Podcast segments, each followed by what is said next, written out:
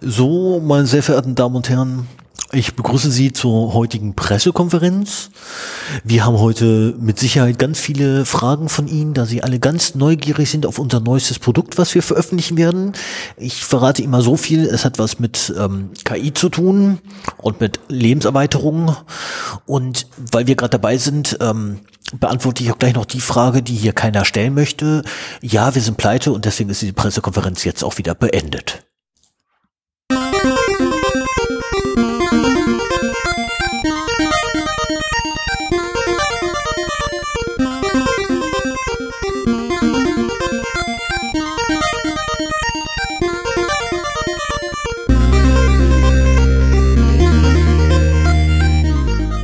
Zero Day, der Podcast für Informationssicherheit und Datenschutz.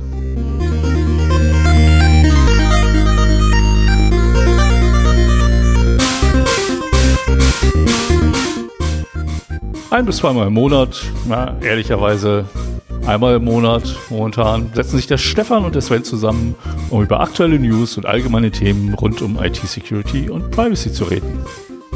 Hallo Stefan. Hi Sven.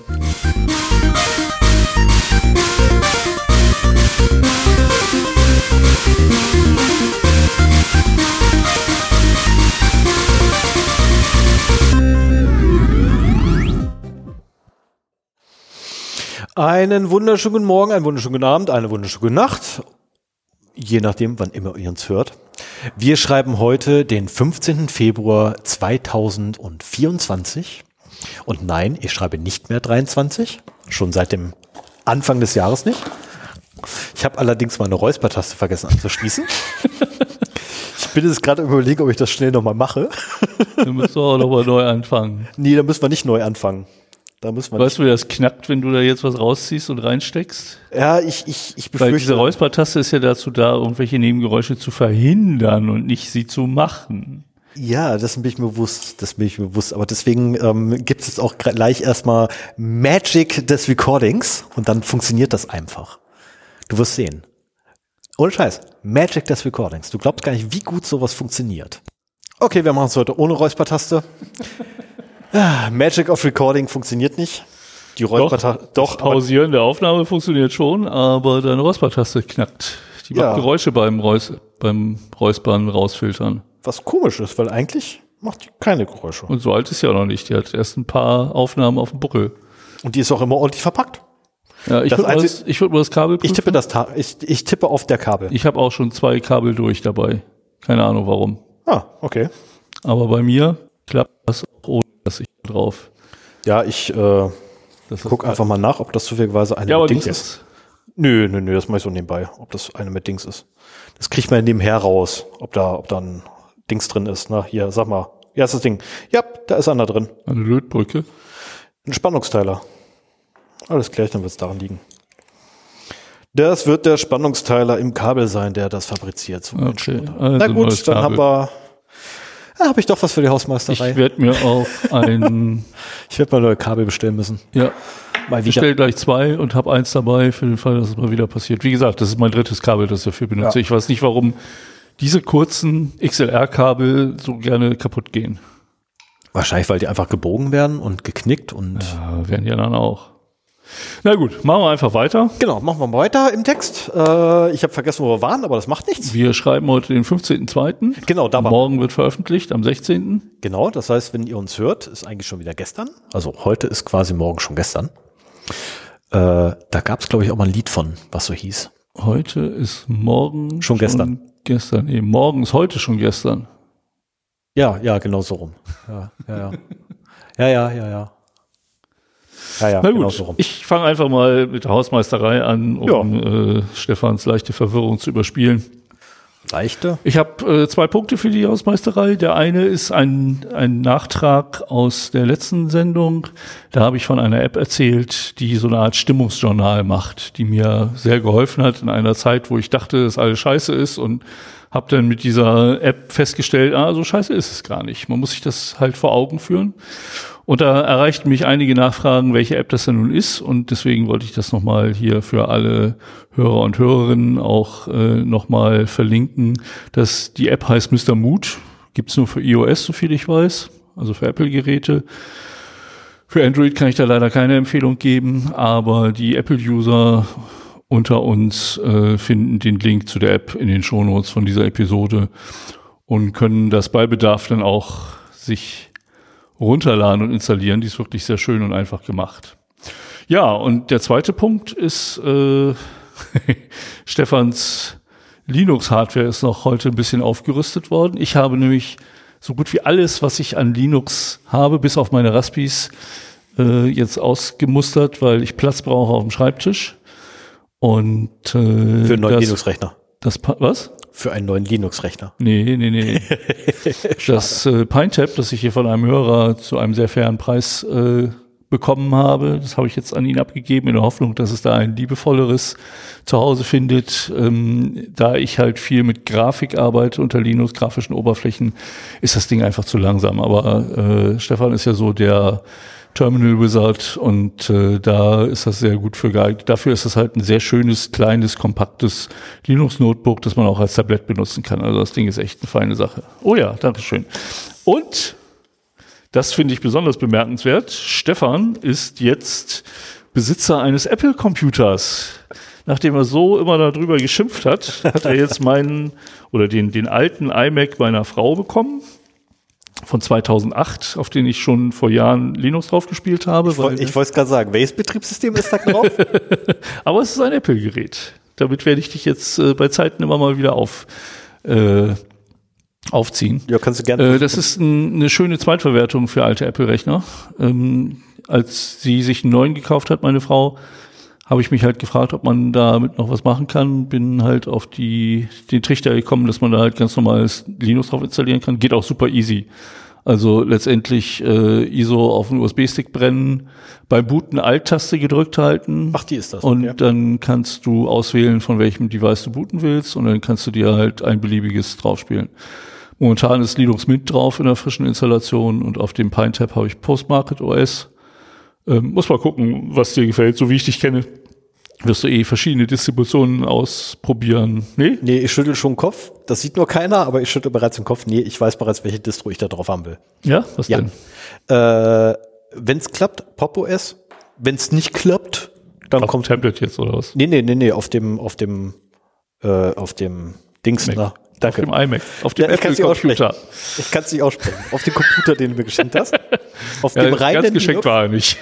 äh, ja, okay, war nicht geschenkt. Ich habe schon bezahlt für, so ist nicht. Aber nicht viel, ausreichend wenig. Ähm, und äh, da soll entweder Pop OS drauf oder es kommt ein Linux Mint wieder drauf. Ah ja, ja gut, das Linux Mint, ich habe das nicht angefasst. Ne? Also wie gesagt, der ja, du weißt, äh, anders gefragt, wenn ich dir Hardware gebe, und sage, hey, ich habe da gerade das Betriebssystem frisch aufgespielt. Vertraust du mir? Es, es, hatte auch einen Grund, warum ich die letzte Woche nochmal krampfhaft in meinem Hirn gekramt habe, um rauszufinden, wie ich ein neues Linux auf das Tablet und den iMac aufgespielt kriege, weil irgendwie so der Gedanke, ein, ein Linux, das ich benutzt habe, wo Daten von mir drauf sind, in Stefans Hände zu geben, bei allem Vertrauen, war jetzt nicht so die gute Idee. Ach du, Leute haben ja, Leute haben ja schon tatsächlich äh, viel, viel brisantere Daten anvertraut. Und A sind die nicht weggekommen und B habe ich sie nicht. Also das ist in der Regel ja, nicht das Nee, habe ich, mache ich mir auch keine Gedanken. Aber es gehört auch zum guten Ton, wenn du einen Rechner weggibst, dass äh, der sauber ist. Ja, und das gehört äh, für mich. Oder dass zumindest deine Daten darunter sind. Also vielleicht habe ich ja einen kleinen Tailscale Client noch drauf, mit dem ich mich dann in dein Netzwerk hacken kann. Das Ding kommt erstmal nicht ins Netzwerk, solange da kein neues Betriebssystem drauf ist. Habe ich mir gedacht. Bin da nicht bekloppt. Also bitte, bitte. Erst Betriebssystem installieren, dann ins Internet gehen. Ist ja nicht so wie bei meinem Tower, wo, ach so, äh, ich habe noch eine Grafikkarte, wo, wo wir gerade bei Linux sind. Total geil. Ernsthaft. Also vorher war es ja so, ich habe eine Nvidia GTX 1070 gehabt und die hatte irgendwann einfach viel zu wenig Dampf und viel zu wenig äh, Arbeit. Reden wir jetzt über Hash-Dampf nee, oder Gaming-Dampf? Nee, beides, beides.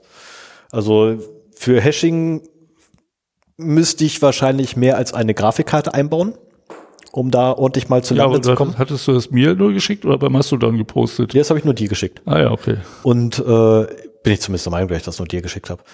Ähm, und die Jetzt habe ich mir von AMD eine geholt, weil bei Nvidia ist unter Linux immer das Problem, muss halt in der Regel immer einen proprietären Treiber verwenden, weil der Open Source Treiber, hey, also die Scheiße, die Nvidia da verzapft hat, ist noch kein Open Source Treiber und da können die sich auf den Kopf stellen und mit, versuchen mit dem Hintern Fliegen zu fangen.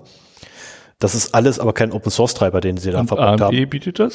Und bei AMD hast du tatsächlich Open Source Treiber. Die werden, Ah, ja. also die sind fest im Kernel quasi mit, mit verbunkert, so dass du dir nur den aktuellsten Kernel draufschmeißt und es läuft einfach. Oh, cool. Es ist so schön. Natürlich habe ich wie immer ne, meine Probleme, um dann äh, die Hash-Berechnung starten zu können, muss man wiederum Treiber von AMD nachinstallieren.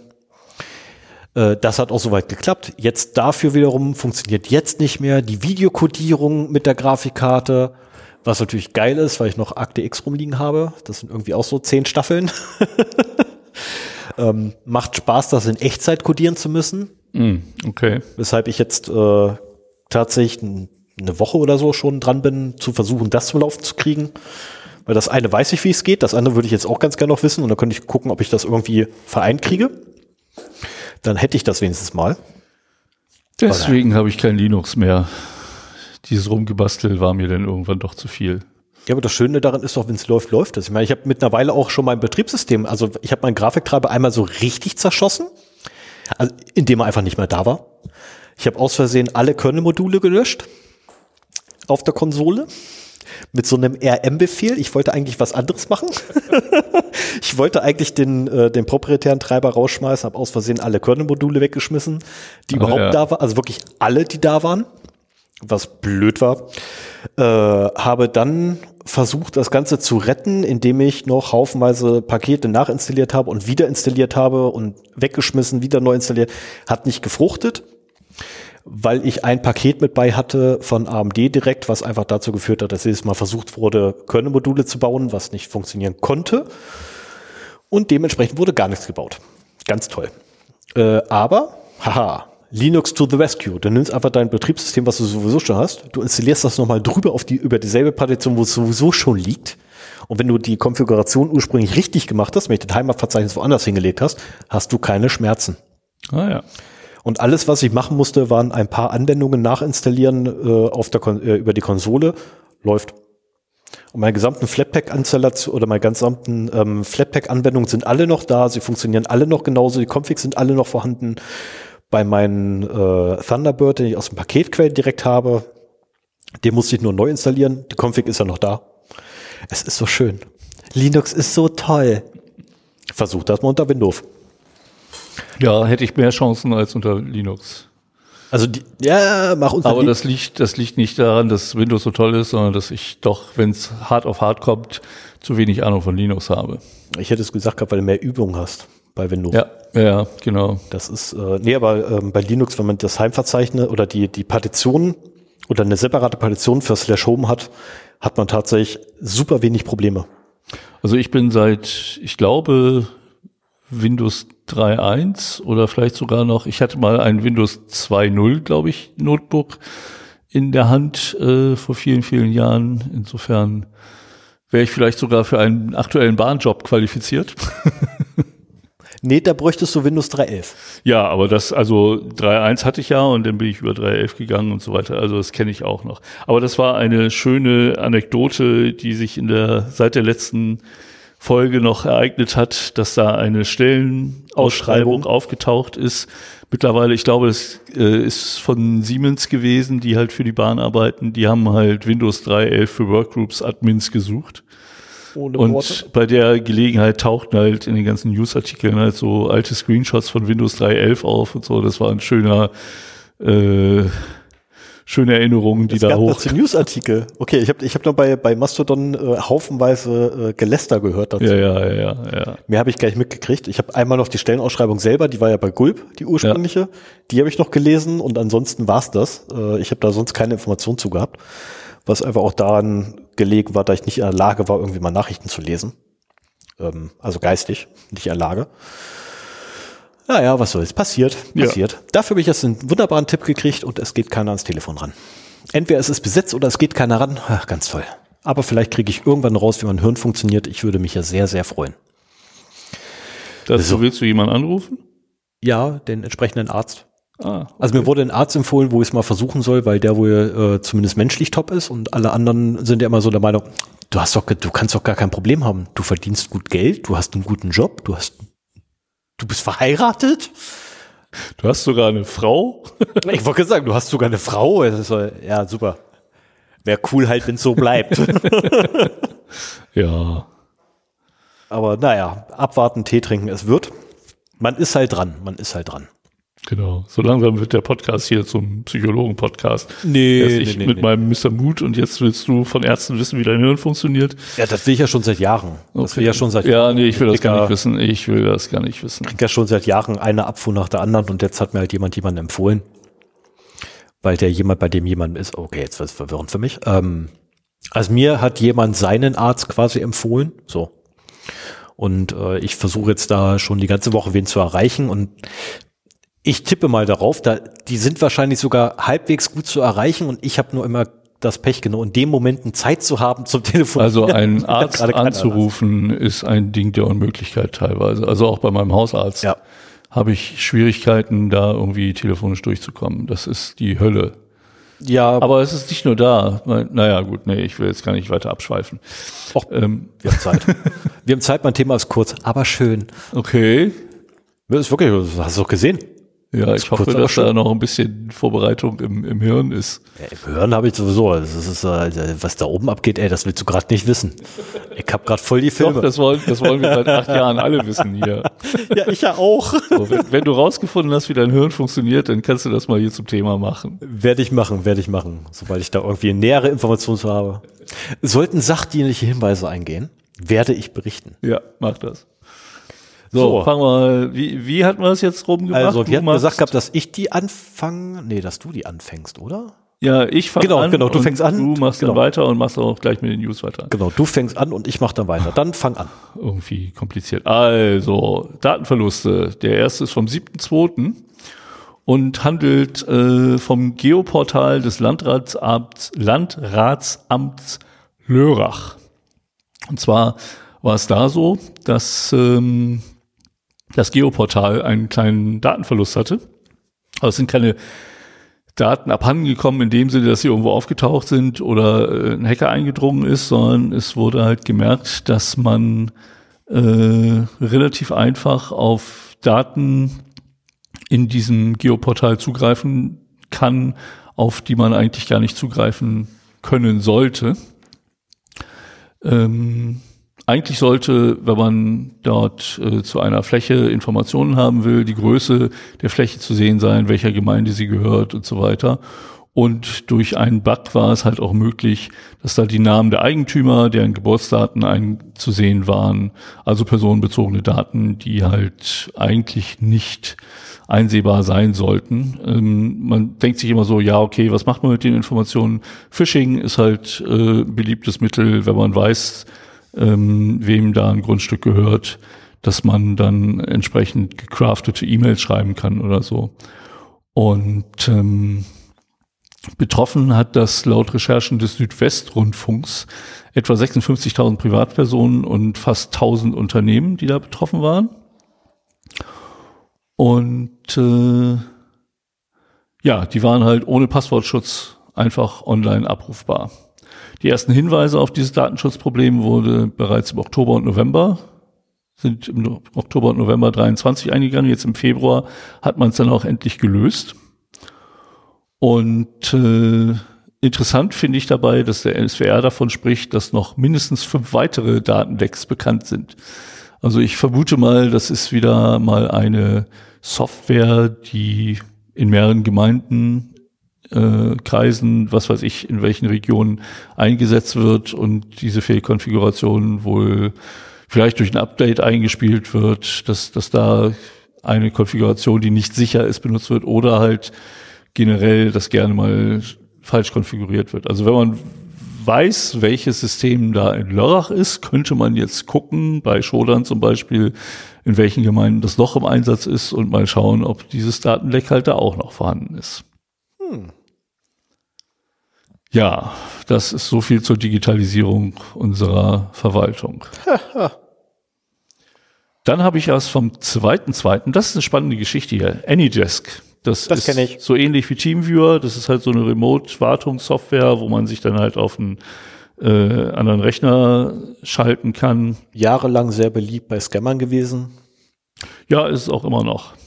Und ähm, die haben nämlich einen Sicherheitsvorfall gehabt und am 2.2. halt eine Benachrichtigung da veröffentlicht, die im Wesentlichen sagt, ähm, wir hatten einen Sicherheitsvorfall, es ist nichts passiert, wir kümmern uns drum, gehen Sie weiter, es gibt nichts zu sehen. Aha. Und äh, sie haben aber trotzdem auch gesagt, dass alle Kundenpasswörter vorsorglich zurückgesetzt worden sind. Okay. Gute Sicherheitsmaßnahme hätte ich auch gemacht, egal was passiert wäre. Ja, genau. Und äh, am 5.2. erschien dann auch wieder von Anydesk eine weitere Veröffentlichung. Habe ich beide in Shownotes ver äh, verlinkt. Und äh, übersetzt steht da, das erzwungene Zurücksetzen des Passworts für unser Kundenportal myanydesk.com wurde aus reiner Vorsicht durchgeführt. Wir haben keine Beweise dafür, dass Kundendaten exfiltriert wurden. Aha. Dummerweise hat einen Tag vorher, am 4.2., schon Heise Online berichtet, dass in einem Forum rund 18.000 Datensätze von Kunden der Fernwartungssoftware Anydesk aufgetaucht sind. Und es wurde wohl auch äh, verifiziert von Heise, dass es sich da um die Login-Daten von Anydesk handelt. Ich wollte gerade sagen, das war auch gerade ein bisschen etwas überspezifisch, das Dementi. Ja, ja, ja. Ja, das ist, Und ähm, für die Daten will derjenige, der sie noch hat, äh, 15.000 US-Dollar in Kryptowährung haben. Warte mal, hatte ich da, also fast ein Dollar pro Datensatz. Ne, 18.000 Datensätze, 15.000 Dollar. ordentlich. Und äh, er gibt auch an, dass die Daten ideal für Supportbetrug und Phishing seien. Na, wer hätte gedacht? Ja, und ich meine, also gut, äh, wenn jetzt die Kunden, die Passwörter alle zurückgesetzt wurden, kann man damit nicht mehr so viel anfangen, außer vielleicht Phishing. Aber ähm, wir hatten ja auch in der letzten Folge, glaube ich, den Datenverlust bei TeamViewer, beziehungsweise dass TeamViewer benutzt wird, um in Firmennetzwerke einzudringen. Und diese Fernwartungssoftware ist natürlich immer ein beliebtes Ziel. Ne? Wenn man es schafft, da Zugangsdaten zu bekommen, mit denen man in Firmen reinkommt, dann ist man halt drin. Richtig. So, und äh, wenn man dann kein Zero-Trust-Modell im Einsatz hat, dann äh, kann sich der Angreifer da relativ ungehindert umsehen und relativ viel Blödsinn machen. Und wir werden auch noch heute sehen, dass Angreifer das durchaus getan haben. Ja, aber du hast ja dann auch noch, selbst wenn du Zero Trust hast, hast du immer noch das Problem, dass der Angreifer ja direkt auf einem Rechner ist, Ja. wo er eigentlich nichts zu suchen hat. Ja. Das heißt, er ist eh schon da. Dieser Rechner hat ja zwangsläufig, ist er auch mit einem Account eingeloggt in der Regel. Ja, aber das Lateral irgendwas Movement darf ist doch deutlich erschwert. Ne? Es ist, die Bewegung im Netzwerk selber äh, ist erschwert, aber sie ist halt möglich in gewissen Rahmen. Und du kannst dich zumindest Er kann halt alles machen, was der Nutzer darf. Angestellte Ja. halt mit seinem Account machen darf, ja. Ja. Und wenn er Schwachstellen findet, kann er vielleicht auch noch äh, die Privilegien eskalieren. Und äh, es ist ja auch immer beliebt, dann Fehler zu provozieren auf diesem Ja. Rechner, so dass der unerfahrene PC-Nutzer dann den Hardware-Support holen muss. Und wenn der Angreifer dann es halt geschafft hat, irgendwie äh, einen Keylogger zu installieren, dann kriegt er halt das äh, Admin-Passwort von demjenigen, der sich da einloggt, mit. Und über diesen Weg wird halt gerne, äh, die werden halt gerne die Rechte erhöht. Ein, Ja, Privileged Escalation ist ja auch, ja, wenn du eine Grafikkarte hast, können, könnte man es theoretisch auch über einen Grafiktreiber versuchen. Die Dinge haben eher in der, in der Regel immer Probleme. Äh, Bluetooth-Dongle sind auch sehr beliebt, was äh, Fehler angeht. Ich habe einen von TP-Link an meinem Linux dran und der meldet sich grundsätzlich erstmal als ja, du schaffst halt keinen Verdacht. Ne? Wenn noch ein Problem Genau. auftaucht, dann rufst du halt deinen IT-Support an und äh, die kommen vorbei oder schalten sich halt auf. Und wenn da noch jemand ist und dabei zuguckt, dann kann es sein, dass er halt die entsprechenden Zugangsdaten bekommt. Ah, wäre blöd, wäre blöd. Ja. Ja. Ja, ich habe auch noch einen. Ich Ja, habe auch mal einen. Und zwar vom 13.2. Also gar nicht mal so lange her. Äh, also die Meldung ist vom 13.2. von unseren Freunden von der Tarnkappe. Äh, wie fast alles heute von mir. Ähm, und zwar das, das nach eigenen Angaben größte oder die größte, äh, der Hersteller der größten Casino-App der Welt Ähm, die haben ein wenig Daten verloren. Äh, und wie wenig ist so Kundendaten, einmal alles, das Ganze bitte zum Mitnehmen. Und natürlich geben sie an, es wurden keinerlei Bezahlinformationen. Also bitte, Kreditkartendaten sind da nicht mit enthalten. Ja, das glauben wir Ähm, mittlerweile auch. Also mittlerweile kann man sowas durchaus glauben. Was allerdings unter anderem mit drin ist, ist halt die öffentliche IP-Adresse des Gerätes, mit dem du dich angemeldet hast. Ähm, und, äh, also mit dem du dich zuletzt angemeldet hast und deine Registrierungsdaten, also das Gerät, mit dem du deine Registrierung durchgeführt hast. Das heißt, wenn die jetzt zwei verschiedene sind, dann habe ich schon mal zwei IP-Adressen von dir. Ähm, Name, Alter und so weiter und so fort. Einmal alles tatsächlich. Login-Daten auch, also Passwort. Login-Daten ebenfalls, ja. Tatsächlich Okay. einmal alles und das Ganze zum Mitnehmen, ähm, weil die einen winzig kleinen Konfigurationsfehler hatten. Deren Applikation greift auf eine Datenbank zu, die logischerweise nicht auf dem Gerät ist, sondern irgendwo anders Mhm. und somit mit dem nackten Arsch im Internet hängt und ohne Passwort oder Nutzernamen gesichert war. Ein Klassiker. Der absolute Klassiker. Ja, ja. Ähm, ich musste ein bisschen schmunzeln. Äh, es gibt haufenweise Fragen, aber irgendwie, naja, Antworten wie immer relativ wenig. Ist aber kritisch in dem Fall. Ne? Also wenn Ja. wirklich Login-Daten damit verbunden sind. Ich habe noch nie eine Casino-App benutzt. Ich stelle mir aber schon so vor, dass da halt Geld hinterlegt ist Ja. für die Accounts, sodass du dann, naja gut, du kannst da spielen und kannst vielleicht die Gewinne dann auch irgendwo anders hin transferieren, das weiß ich Ja, nicht. theoretisch, wenn ich mich als dich einloggen kann, kann ich, da, kann ich ja dein hinterlegtes Konto ändern und könnte dann quasi dein, deine Kohle, die du hast, könnte ich ja umtransferieren auf mich. Also ich habe keine Ahnung, wie die funktioniert. Ich weiß auch Ich nicht, hab- wie viel Kohle da in, in der Regel drauf ist. Ich auch nicht. Ich muss ganz ehrlich sagen, Casinos und hier Glücksspiel und so, ich bin sowas von der Niete dabei. Da ich der beste Spieler aller Zeiten bin, ich verliere alles. Ich habe da auch null Interesse dran. Ne? Also Nö. das war, ich war in meiner Kindheit äh, viel in Spielhallen unterwegs, habe die traurigen Gestalten gesehen, die da immer vor drei Geldspielautomaten gleichzeitig saßen und da Fünfer reingeschmissen haben. Ich habe halt früher äh, Galaga gespielt und dann später war ich zum Billardspielen da. Und diese Geldspielautomaten haben mich nie gereizt. Du hast noch Gallagher am Automaten spielen können. Ja. Oh, ich beneidet dich. Bei mir war es Popeye. Und Donkey Da habe ich übrigens einen Tipp für, ähm, auch wenn wir schon durch die Hausmeisterei durch sind. Ich war äh, in Hannover vor zwei Wochen zur Banksy-Ausstellung. Habe ich auch so ein bisschen auf Mastodon äh, dokumentiert. Und im gleichen Gebäude, was wir gar nicht wussten, war ein Computerspielemuseum. Da sind wir rein, haben einen stolzen Eintrittspreis bezahlt. Ich glaube 12 Euro pro Person, 8 Euro für ein Kind. Es geht. Aber ähm, das war eine große Halle, wo halt aktuelle und alte Spielkonsolen waren. Und man konnte im Prinzip alles anspielen. Ein paar Sachen waren hinter Glas, so die ganzen Handhelds natürlich, damit man die nicht da rausträgt.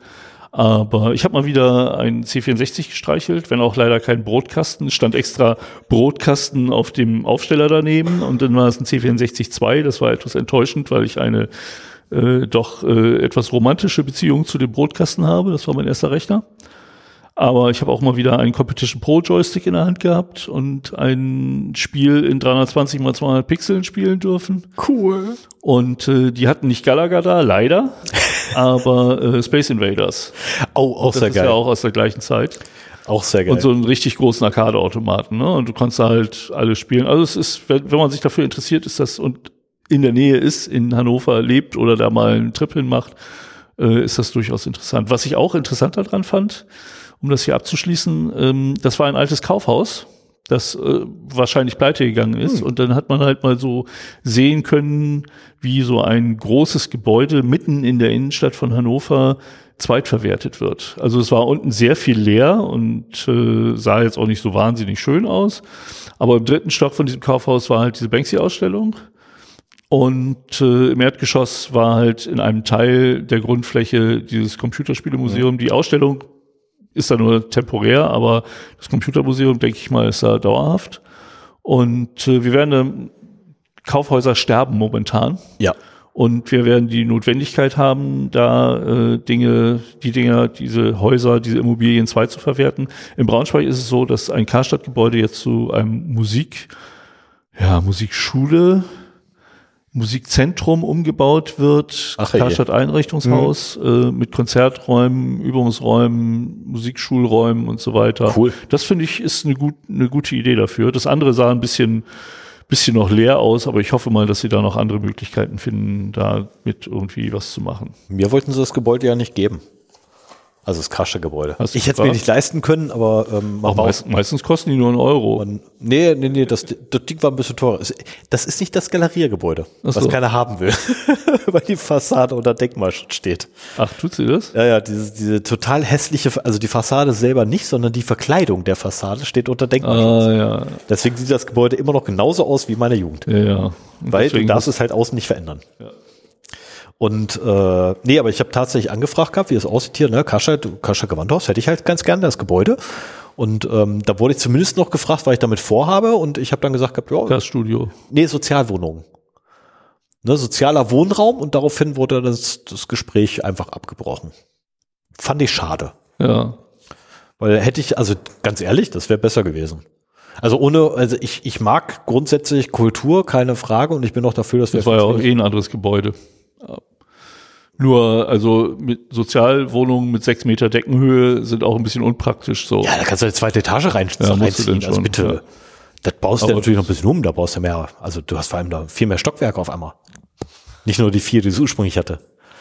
Drei, drei, Entschuldigung, drei. So, dann hören wir mal auf mit dem Abschweifen. Genau, hören wir auf mit Abschweifen und schweifen mal weiter zu den Nachrichten, Genau. wo es heute losgeht mit mir und Schwarzfahrern und sonstige Gestalten, die sich da ganz kriminell verhalten, und zwar in den UK. Um genau zu sein, in London.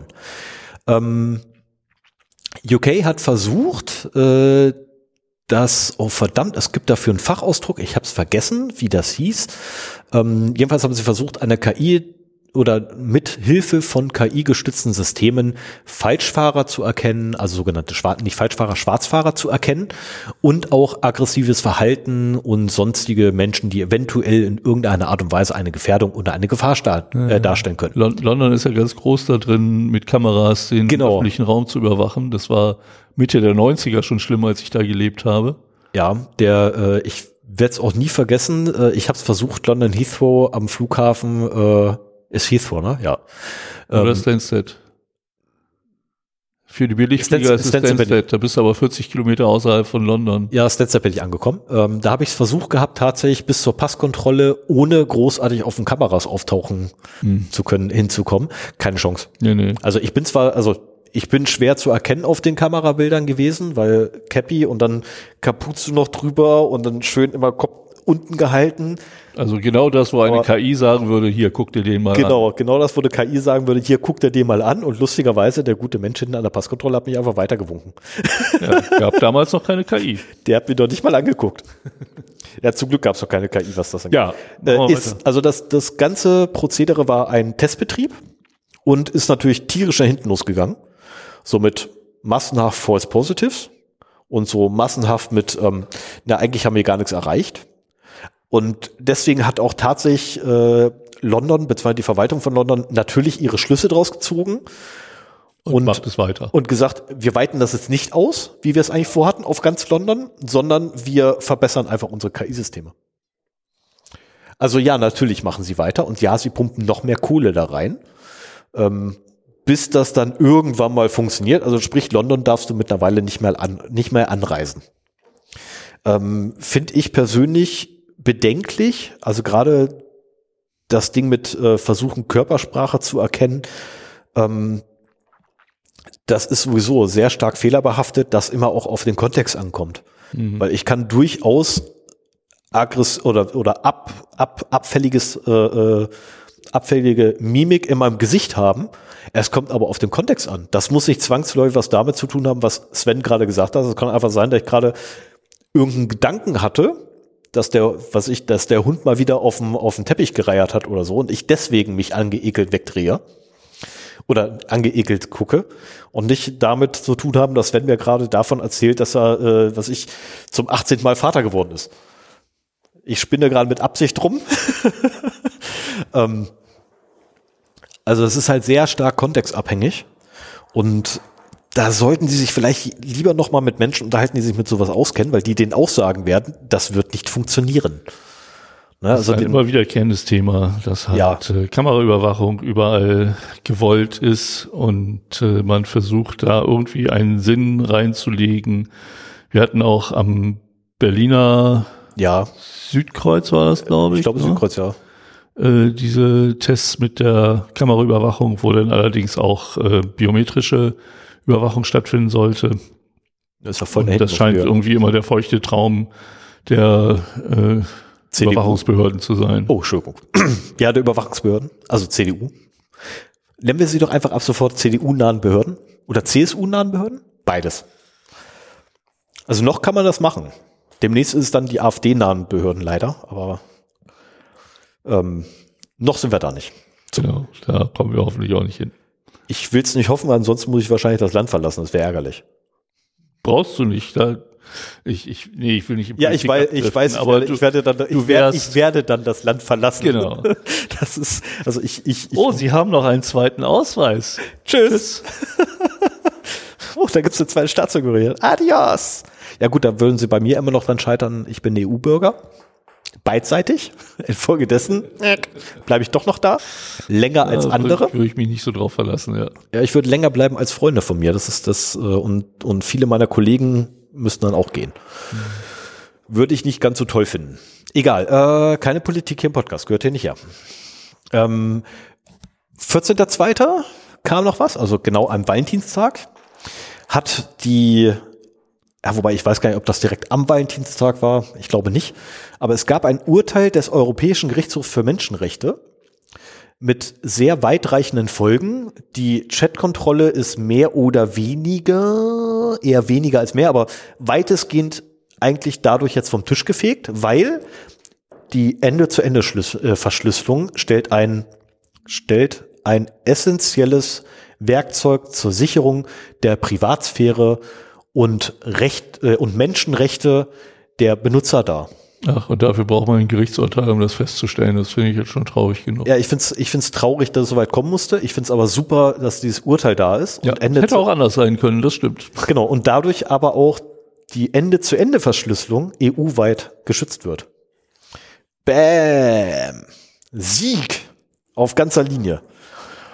Ja, ich fürchte, das ist nur ein, kurzfristige, ein kurzfristiger Gewinn und dann wird es wieder Versuche geben. Das Thema wird definitiv wieder keine Frage. Und dann holt man halt wieder das Urteil raus, sagt, hier, nochmal, hier, EU-Gerichtshof für Menschenrechte, schon gesagt, ja. nö, ist nicht. Ähm, zumal sie in ihrer Urteilsbegründung auch anführen, es gibt halt andere Me Me Methoden, wie man denn eine Überwachung realisieren kann. Leider werden da so Sachen wie Staatstrojaner ge genannt. Schade.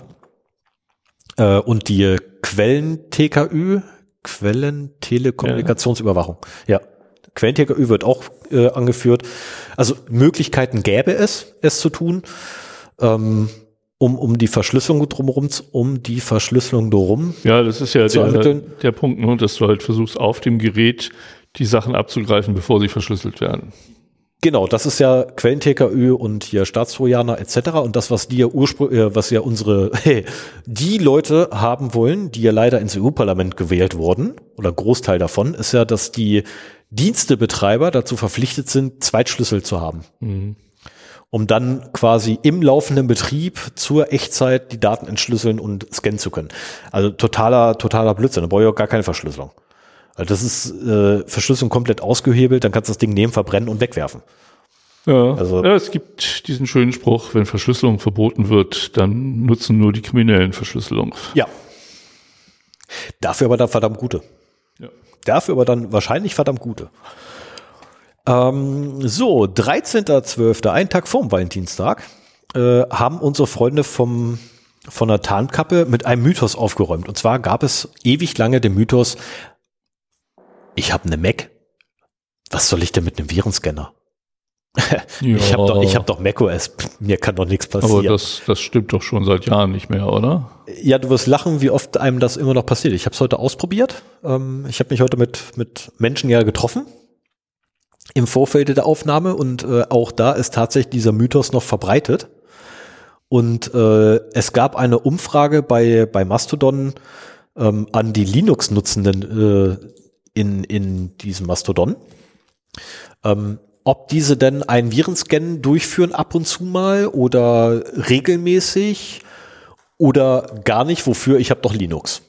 Und es ist erschreckend gewesen für mich, wie viele gesagt haben, gar nicht, wofür ich habe doch Linux. Ach, äh, Linux. Ja, ja, ich, ich paraphrasiere ich, ich dachte, wir ja, reden ja, über Moment, Mac. Moment. Kommen wir ja zu. Und ähm, wenn man die beiden jetzt zueinander äh, aneinander hält, kommt man halt auf dasselbe Ergebnis, dass halt immer noch ein Großteil da draußen rumläuft und sagt, ah, ich benutze doch Betriebssystem nicht Windows. Mir kann doch gar nichts passieren. Äh, doch, mittlerweile schon. Also die Linux-Base ist mittlerweile, oder User-Base ist mittlerweile so groß, dass es lohnt. Und die Apple-User-Base, da lohnt sich erst recht mittlerweile, weil wie viele Leute heutzutage haben ein Apple-Gerät in der Tasche, Ja. ähm, das von mir liegt gerade im Auto, weil mein dienstliches Telefon ist leider ein iPhone. Mhm. So, liegt da gerade rum, ich benutze es nicht, muss ich ganz ehrlich gestehen, also lieber Arbeitgeber, hm, ein bisschen Geldverschwendung für mich. Ähm, aber die Dinger werden wesentlich ewig lange supported, von daher kann ich schon verstehen, dass die, dass das genommen wird. Ist besser auf jeden Fall als Android äh, vom Support her. Aber äh, und wie viele Leute haben sich ein Mac geholt innerhalb der letzten Zeit? Also allein in meinem Ich Umkreis verdammt viele. Leute, die keinen Bock mehr auf Windows hatten und die Genau. Probleme, die es damit gibt, äh, aber nicht tief genug in der IT sind, um sich Linux zuzulegen. Genau, ich empfehle das auch teilweise selber, äh, wenn sie sich leisten können, nehmt einen Mac. Und wenn sie dann noch ein iPhone haben, das integriert sich auch ganz schön. Ähm, das heißt aber, also man hat weniger IT-Probleme, wobei mittlerweile mit Windows hast du auch nicht mehr so viele. Es ist ein schönes Ökosystem, muss, Ja. man, muss man einfach sagen. Es ist Ja. tatsächlich ein, ein Und es, es macht wenig Probleme. Aber Virenscanner, ich habe gerade mal den Hausfrauentest gemacht und äh, eine mir bekannte Mac-Userin gefragt, ob sie einen Virenscanner drauf hat, aber ich habe noch keine Antwort bekommen. Mal gucken, ob da noch ja, was die Antwort wird. Nein werden. Ich Weiß tippe ich drauf, nicht. die Antwort wird Nein Ich werden. weiß es nicht. Sie ist mit einem IT-Security-Menschen zusammen. Ich könnte mir vorstellen, dass da doch was ist. Auch dann könnte die Antwort Nein sein. Ja, könnte sein. Schauen wir mal. Ja, ähm, ich meine ganz ehrlich jetzt mal, ne, du könntest auch meine, meine Mitbewohner beide fragen, ob die einen Virenscanner auf ihrem Linux-Rechner haben und beide werden dir selber Antwort geben. Keine Ahnung. Ähm, aber wobei, die haben ihr, ihren Admin ja im Haus. ich wollte gerade sagen, die haben hier einen Admin im Haus und äh, der ist immer gut hinterher. Und das eine Gerät darf nicht mal aufs Internet zugreifen, infolgedessen keine Gefahr. Ähm, da ist mir ehrlich gesagt völlig egal, was da passiert. Das hat eh keine Netzwerkverbindung. Und die, äh, die Buchse, die dran ist für ein Netzwerkkabel, äh, die führt mittlerweile ins Leere. Ich habe die aus Versehen, aus Versehen abgelötet. Ähm, hups. Ja, aber gab es denn jetzt Ähm. irgendwie eine, einen konkreten Anlass äh, für diese Nachrichten? Gab es da irgendwie eine Studie oder sowas? Äh, oh, hoppla, das ist genau, das habe ich wieder vergessen. Moment. Oh, das ist, ja, es ist, heute, heute ist einfach nicht mein Tag. Heute ist einfach nicht mein Tag. Ah, so, Moment. Äh, also, ähm, ja, äh, es gibt einen Anlass dafür. Und zwar bis 2012 brüstete sich nämlich Apple, bis 2012 brüstete sich Apple nämlich selber auf seiner Webseite, dass man ja gar keinen Virenscanner braucht. Ähm, und still und heimlich ist das einfach von der Webseite verschwunden. Also gab es keine Ankündigung umsonst. Ist denn mittlerweile einer in macOS drin, weißt du das? äh, nicht, dass ich wüsste. Ja, vielleicht gibt es ja dass ich das wüsste. Mac-User unter unseren Hörern und Hörerinnen, äh, die sich mit ihrem Gerät auskennen und das mal sagen können. Bei Windows ist ja der Defender dabei, der auch okay ist Der ist für okay. Privatanwender. Der ist okay. Und insofern, äh, wenn es jetzt notwendig ist, wäre es ja eigentlich auch ganz schön, wenn Apple da eine Lösung mitliefert, weil man dann halt keine Drittanbieter-Software braucht. Ja, da müssten sie sich ja erstmal eine einkaufen. Ja. Oder sich mal Gedanken machen, wie man da überhaupt rangeht und wie man da eine ordentliche Heuristik für, für bastelt. Weil nicht alles, was irgendwie bösartig aussieht, ist ja auch bösartig. Aber das, das Schöne am Defender für Windows ist ja, dass er quasi schon mit dem System mitkommt und du nicht noch eine zweite Software installieren musst, die auch alle möglichen Rechte hat und Von einem Dritthersteller mitten in Kernel Space reingeladen wird. um genau, da von dem du nicht weißt, wie er sich mit äh, Sicherheit auskennt. Also das Ja, wäre das- wär schon schön. Aber das werden wir vielleicht nochmal im Nachgang rausfinden. Das ist ja auch eigentlich das Schöne beim, bei der, der typischen Virenscanner-Lösung unter Linux, die ich verwende, nämlich ClamLV. Äh, das Ding läuft ja mehr oder weniger im User Space. Ne, und von daher, ähm, da ich sowieso immer nur als User unterwegs bin, ist auch nur der User Space für mich interessant. Ähm, oder hauptsächlich interessant. Und da einfach so einen Scan drüber zu machen über mein Heimatverzeichnis geht in Anführungszeichen relativ schnell. Es dauert mittlerweile auch dreieinhalb Stunden.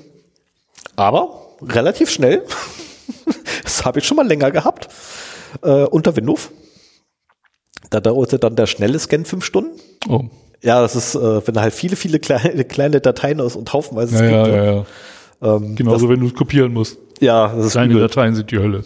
Ja, und das geht unter Linux ein bisschen schneller tatsächlich. Weil er auch ein paar Sachen einfach ausspart, weil er halt weiß, okay, da brauche ich gar nicht reingucken, da wird eh nichts nix draus gelesen. So temporäre Dateien, äh, wofür soll ich mir die angucken? Die sind gleich weg, meistens. Ähm, Habe ich zumindest so konfiguriert, dass mein, mein Temp-Ordner in Ruhe lässt. Weil das ist halt meiner. Den habe ich mir selber erstellt. Ich weiß, was ich da reinschreibe und was ich da rauslese. Sollte ich zumindest wissen, weil es meine Skripte sind. Ähm, aber nee, ich, hab da, ich bin tatsächlich einer derjenigen, der äh, relativ regelmäßig noch Virenscans durchführt. Immer wenn ich mal wieder dran denke. Ähm, aber bei mir tut sich auch mittlerweile relativ wenig. Also jetzt mit der Grafikkarte, ja, okay, da ist ein bisschen hin und her geschoben und ja, da habe ich dann hinterher auch noch Virenscan gemacht. Aber ansonsten ändert sich bei mir relativ wenig. Da kommt wenig hinzu, da geht wenig weg. Ähm, mein, äh, mein System ist mittlerweile so stabil geworden und auch meine Daten, die da liegen, dass ich sage, pff, auch wenn ich so einmal in der Woche mal nachgucke, reicht das völlig. Ja, aber ich meine, es gibt ja auch andere Einfallswege für Malware auf einem Ja. Rechner. Ne? Insofern, äh, auch wenn du nichts den- an der Konfiguration änderst, macht es schon Sinn. Ja, es gibt doch den typischen. Weg. äh, Oder halt einen. Echtzeitscan zu haben. Ne? Also, dass quasi Dateien, die angefasst werden vom System, vorher einmal kurz auf Viren überprüft werden. Ja, aber da, auch da brauche ich es eigentlich nicht, weil die Dateien, die ich anfasse, fasse ich dauernd an. Ja, immer und immer wieder.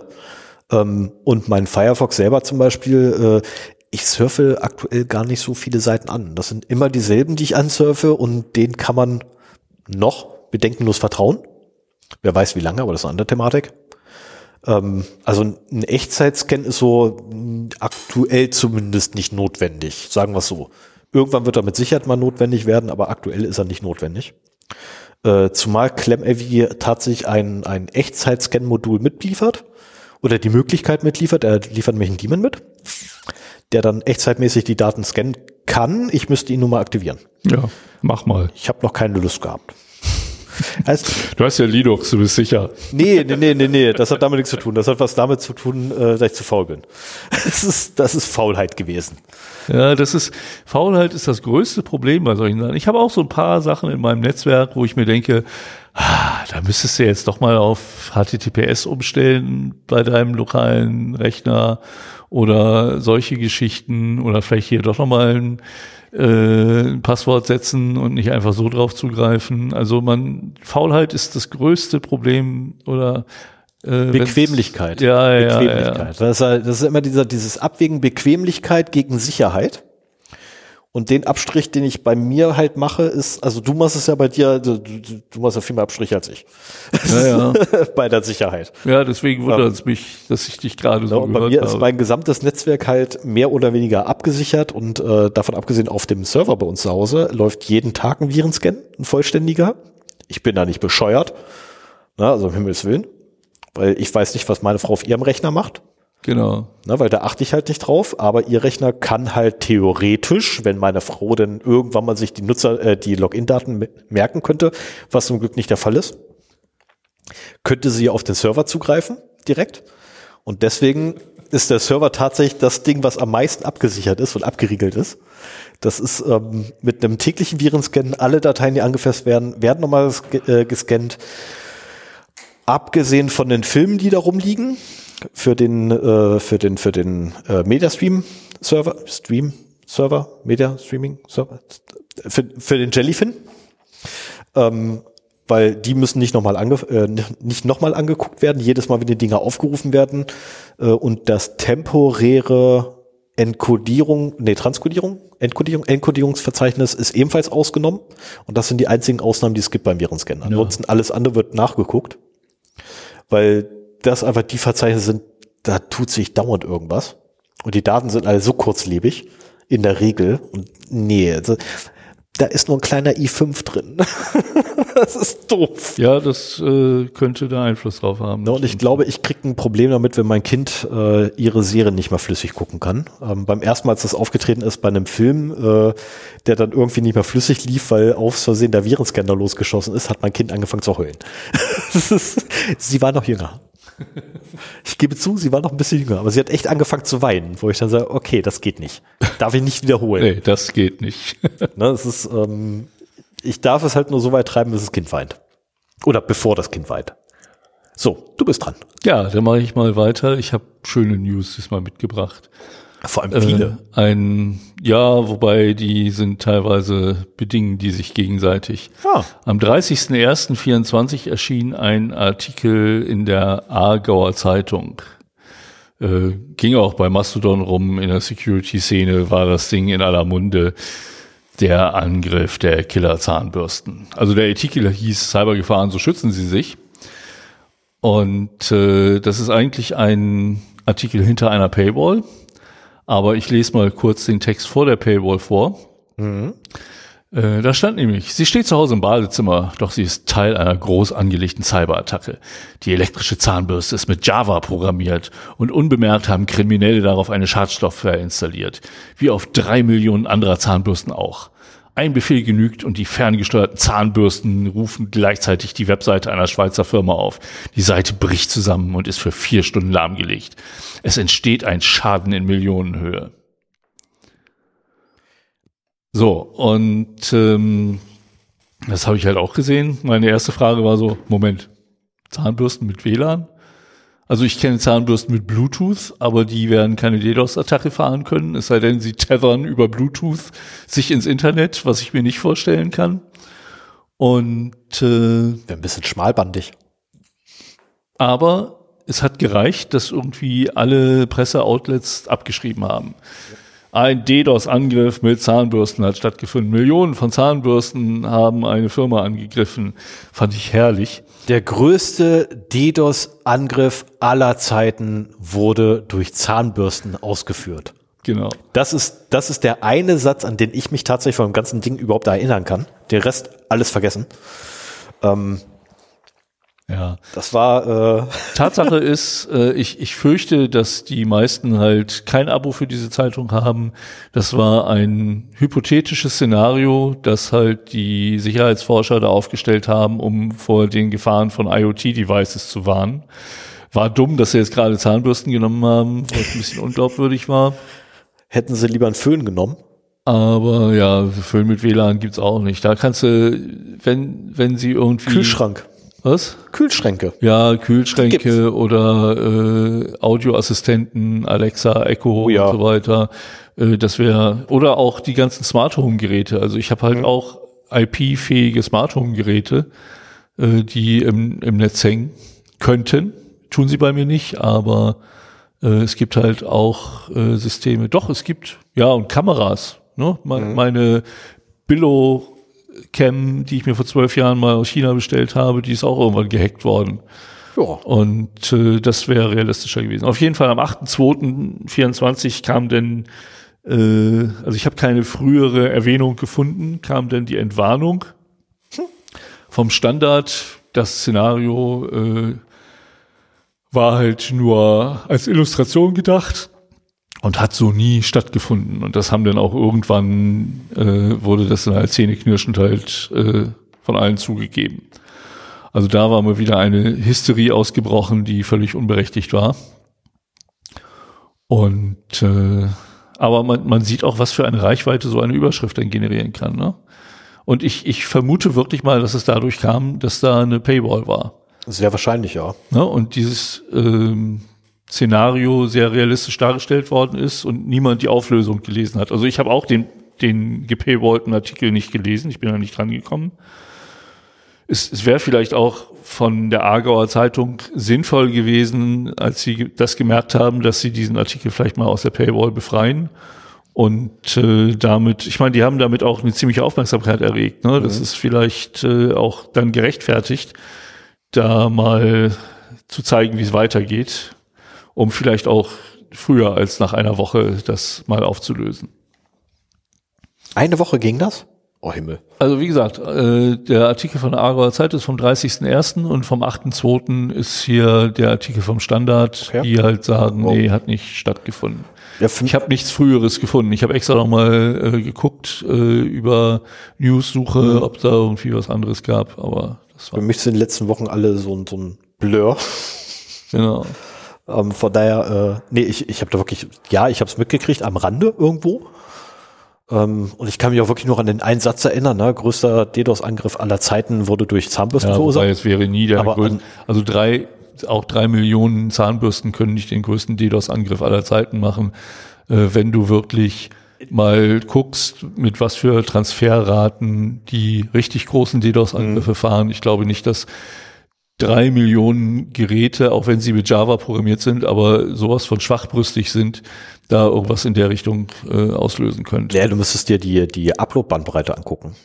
Die ist eigentlich das Interessante. Also das Gerät selber ist völlig egal. Die Upload-Bandbreite vom, äh, vom Internetanschluss ist der erste Bottleneck. Ja, aber das Gerät muss ja auch diese Upload-Bandbreite bedienen Bedienen können. können. Meine Zahnbürste, wenn sie WLAN hätte, könnte nicht mit 200 Mbit DDoS-Angriffe fahren. Dazu sind die zu schwach auf der Brust. Vielleicht kann man das noch irgendwie amplifyen. Also wenn du Nur, sie dass zwei, äh, ja, Reflections wäre wär eine Maßnahme. Ähm, wenn du eine, eine 2,4, gehen wir mal davon aus, eine Zahnbürste würde in 2,4 Gigahertz Band hängen äh, in deinem WLAN-Netz, dann hättest du ja eine theoretische maximale Transferrate von 56 Mbit, plus minus ein bisschen. Ähm, diese 56 Mbit Upload würdest du angeblich auch liefern, behaupten wir jetzt einfach. Ich weiß nicht. Ich habe es vergessen, was du hast. Ich weiß, du hast viel. Mehr, ja. du hast einfach viel an Up- und Download. Finde ich voll fies. Will auch. Ähm, und behaupten wir einfach mal, das könnte das Ding ab und dein, dein Anschluss könnte noch viel mehr liefern, aber bei 56 Mbit ist Ende. Ähm, jetzt behaupten wir mal, das machen wir mit, was ich, da wir ja nicht auf Deutschland zentriert sind, sondern auf der ganzen Welt, äh, könnte man das mal drei Millionen nehmen und da müsste man mal nachgucken, wo man landen würde.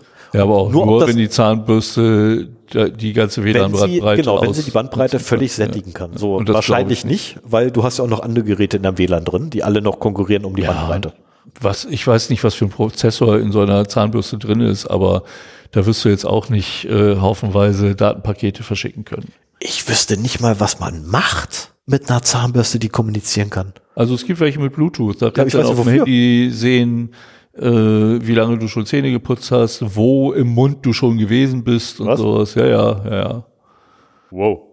Ich brauche so ein Ding. also Also ich mich. brauche ich brauch was anderes. Ähm, und zwar gibt es eine spezielle Oral-B Zahnbürste. Das ist so eine äh, batteriebetriebene, also die hat keinen Akku, sondern die hat so eine Ah. Doppel-A-Batterie im Schaft drin. Und die hat, ähm, da werden nicht so Bürstenköpfe aufgesteckt, die einen langen Schaft haben, sondern der lange Schaft ist noch an der Bürste dran und dann ist nur ein kleines Köpfchen, das man da draufsteckt. Ah. Hat den Vorteil, dass in dem langen Schaft, der an der Bürste ist, ein langer Metallstab drin ist. Ich weiß, was du vorhast, glaube ich. Und äh, mit diesem Ding, man kann einfach dann den Schaft äh, abschneiden, Bumper. den, den Plastik, den Plastikschaft abschneiden. Und dann hat man da einen dünnen Metallstab, der vibriert und ungefähr äh, sechs Zentimeter lang ist, oder vielleicht nur fünf. Bumper. Den muss man noch ein bisschen schmaler machen, damit er besser in Schlösser reinpasst. Ich wusste es. Und dann hat man da äh, eine Pickgun. Ich wusste es doch. Du Das wolltest einen Problem ist, bauen. diese Zahnbürste gibt es anscheinend nur in den USA und äh, gibt's in Deutschland halt nicht zu kaufen.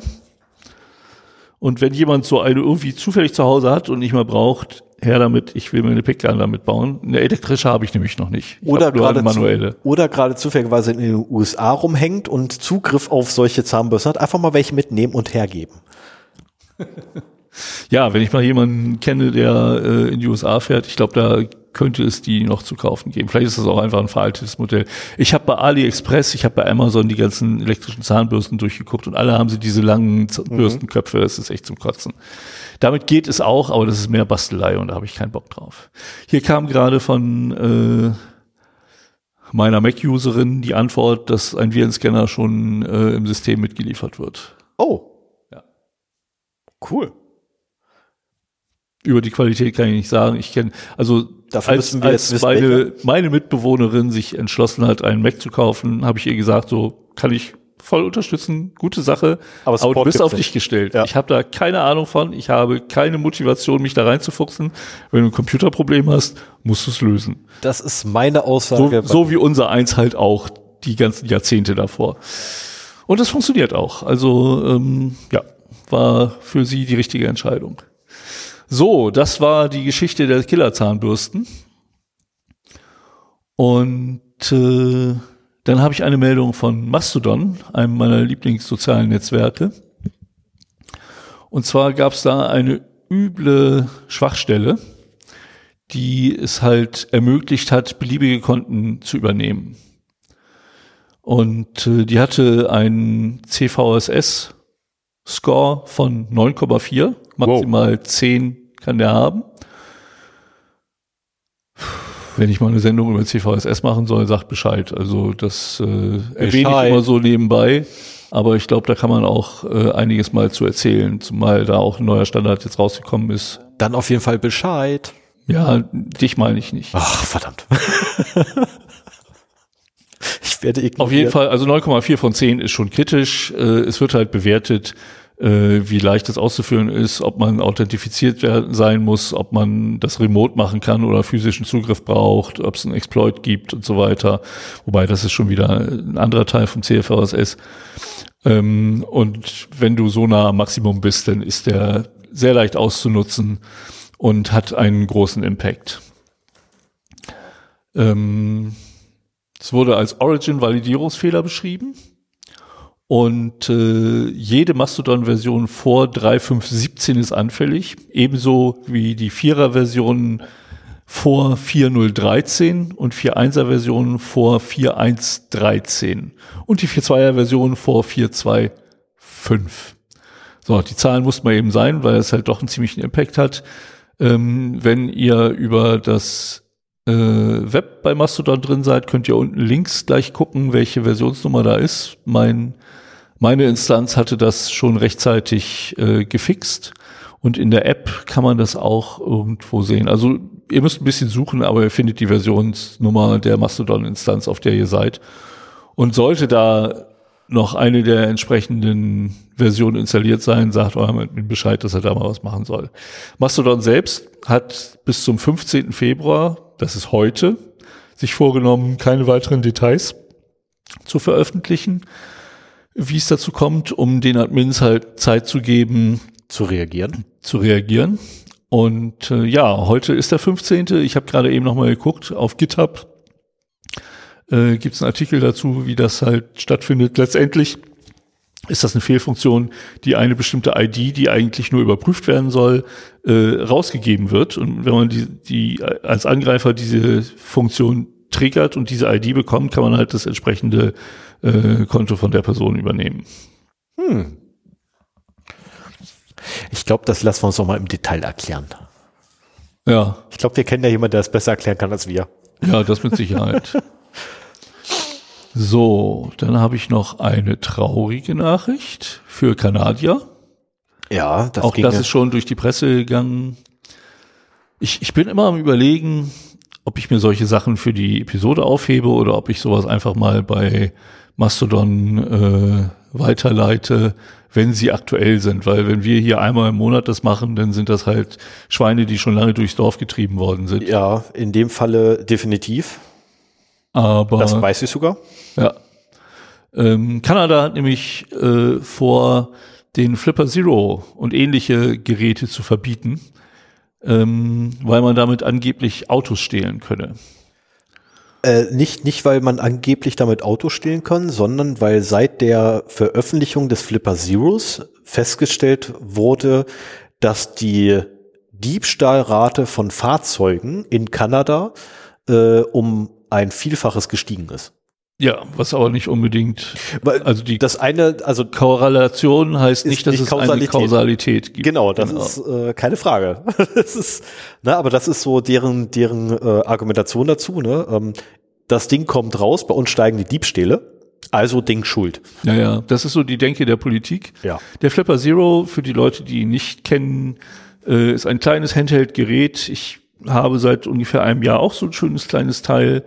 ähm, das alle möglichen Kommunikationsschnittstellen hat und damit äh, ja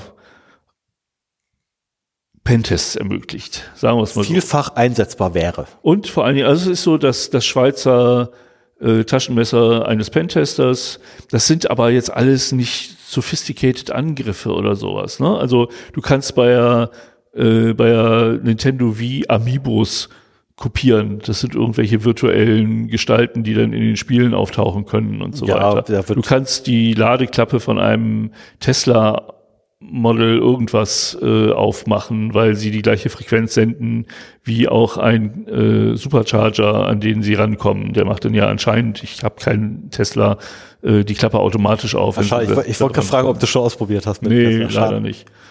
Und äh, also es, es kann nichts, was andere Tools nicht auch können.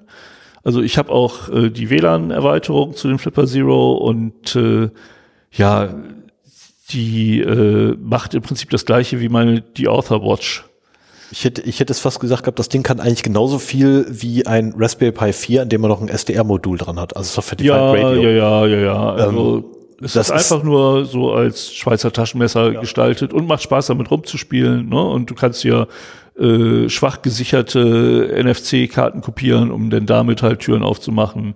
Ich ärgere mich, dass ich das noch nicht hatte, als ich noch bei einer Firma angestellt war, die halt so ein äh, Parkplatz-Chip hatten, mhm. weil dann könnte ich mich da jetzt vielleicht immer noch auf den Parkplatz stellen, wenn ich mal in der Nähe bin. Aber äh, ist halt nichts Aufregendes. Und ja, du kannst halt äh, eine Replay-Attacke für Autoschlüssel machen, hm. aber äh, seit ungefähr 1990er Baujahren ist das so nicht mehr implementiert bei Autos. Du hast halt jetzt Rolling Code Systeme, die deutlich schwerer zu knacken sind. Und auch wenn du eine Replay-Attacke machst, hast du das Problem, dass du äh, den eigentlichen Schlüssel, also das eigentliche Signal des echten Schlüssels auch blockieren musst, während du es aufzeichnest damit das Auto sich nicht auf das Signal hin öffnet. Und das kann der Flipper zum Beispiel auch nicht.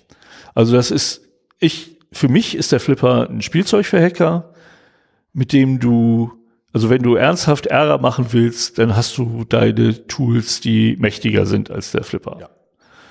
Und äh, insofern finde ich die Maßnahme echt übertrieben. Ja, es ist nicht nur übertrieben, das ist einfach absurd. Also was ist.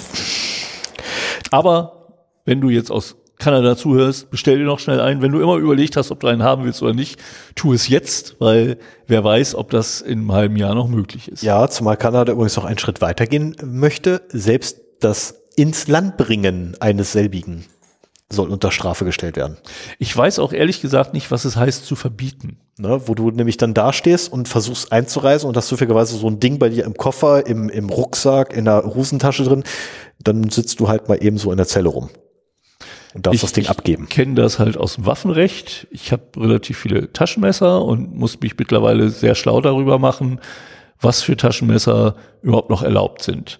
Und äh, es gibt aber da die Unterscheidung zwischen verbotenen Gegenständen, mhm. die darfst du noch nicht mal besitzen, und dann aber äh, Messer, die du zwar besitzen darfst, aber nicht führen darfst. Das heißt, wenn du sie äh, transportierst, musst du sie in einem abgeschlossenen Behälter? Äh, Behälter transportieren. Du darfst sie zu Hause haben, du darfst damit deinen Garten pflegen.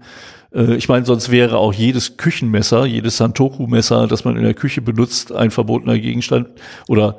Das ist aber dann auch ein Werkzeug. Nee, das ist ein Messer. Also nee, es Messer. Aber, ja, es ist aber dann in der Verwendung des Werkzeugs, ne, womit wir wieder bei dieser typischen Diskussion vom Hammer wären.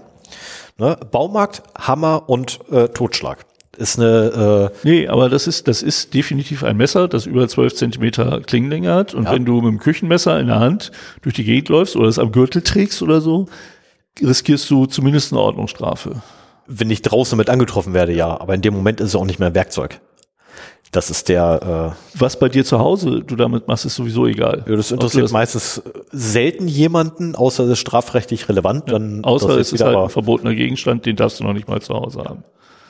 Aber da gibt es ja auch so ein Blödsinn mit Büchern. Also. Okay. Ja, es, es gibt da so ein Buch in Deutschland, ähm, das darfst du nicht kaufen, aber du darfst es haben. Ist kein Thema. Ist überhaupt kein Problem. Aber kaufen darfst du es nicht. Okay. Oder, oder es darf nicht verkauft werden in Deutschland. Ich glaube, Ja, das, ist der kommt- Unterschied. Nee, nee, nee, nee, du darfst es auch nicht kaufen. Also es darf nicht verkauft werden, aber du darfst es in Deutschland auch nicht kaufen. Das ist so, Ach so, fall, falls du quasi aus dem Ausland dir das bestellst. Genau. Also glaub, bei- du darfst bei- es dir nicht mal aus dem, ja, das ist der Witz, du darfst dir aus dem Ausland auch nicht bestellen, du musst schon hindüsen und es selber mitnehmen. Ja, Das ist, das ist, also so hirnverbrannt muss man erstmal werden.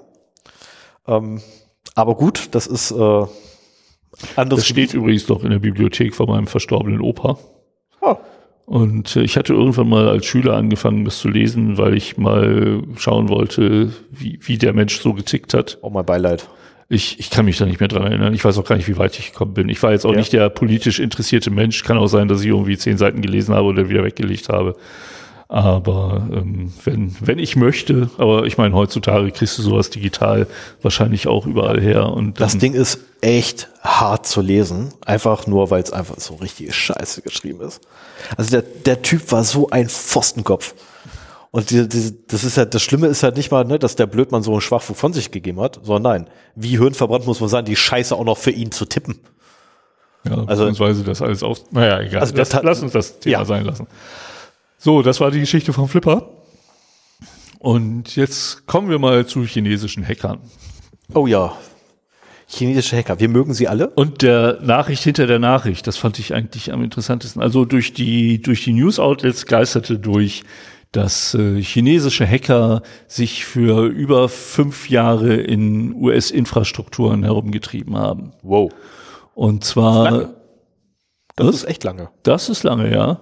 Ähm, das wird der Gruppe Volt Typhoon zugeschrieben, die halt in China lokalisiert sein soll. Und äh, die auch nicht nur eine, also hier wird von einer, aber leider nicht von welcher kritischen Infrastruktur äh, in den USA gesprochen, wo sie halt diese fünf Jahre lang unentdeckt geblieben sind. In der Kritis? In der Kritis, okay. Und äh, das wurde halt bekannt gegeben von einer in einer gemeinsamen Stellungnahme von CISA, NSA, FBI und den Partneragenturen der Five Eyes. Also wirklich sehr hoch aufgehängt. Und äh, diese Gruppe ist dafür bekannt, äh, Lotel-Techniken anzuwenden. Weißt du, was Lotel-Techniken sind? Nee, ich kenne nur Rudeltechnik. Living of the Land, also L-O-T-L, Living of the Land. Und äh, ich glaube, das ist schon eine sehr sophisticated Geschichte, weil sie halt, sie, sie installieren keine Malware oder so, um unentdeckt zu bleiben, sondern sie leben von dem, was sie vorfinden. Sie hacken sich in Unternehmen rein. Wenn da ein Nmap ist, schön, benutzen wir den. Vielleicht finden wir auch einen Metasploit, umso besser.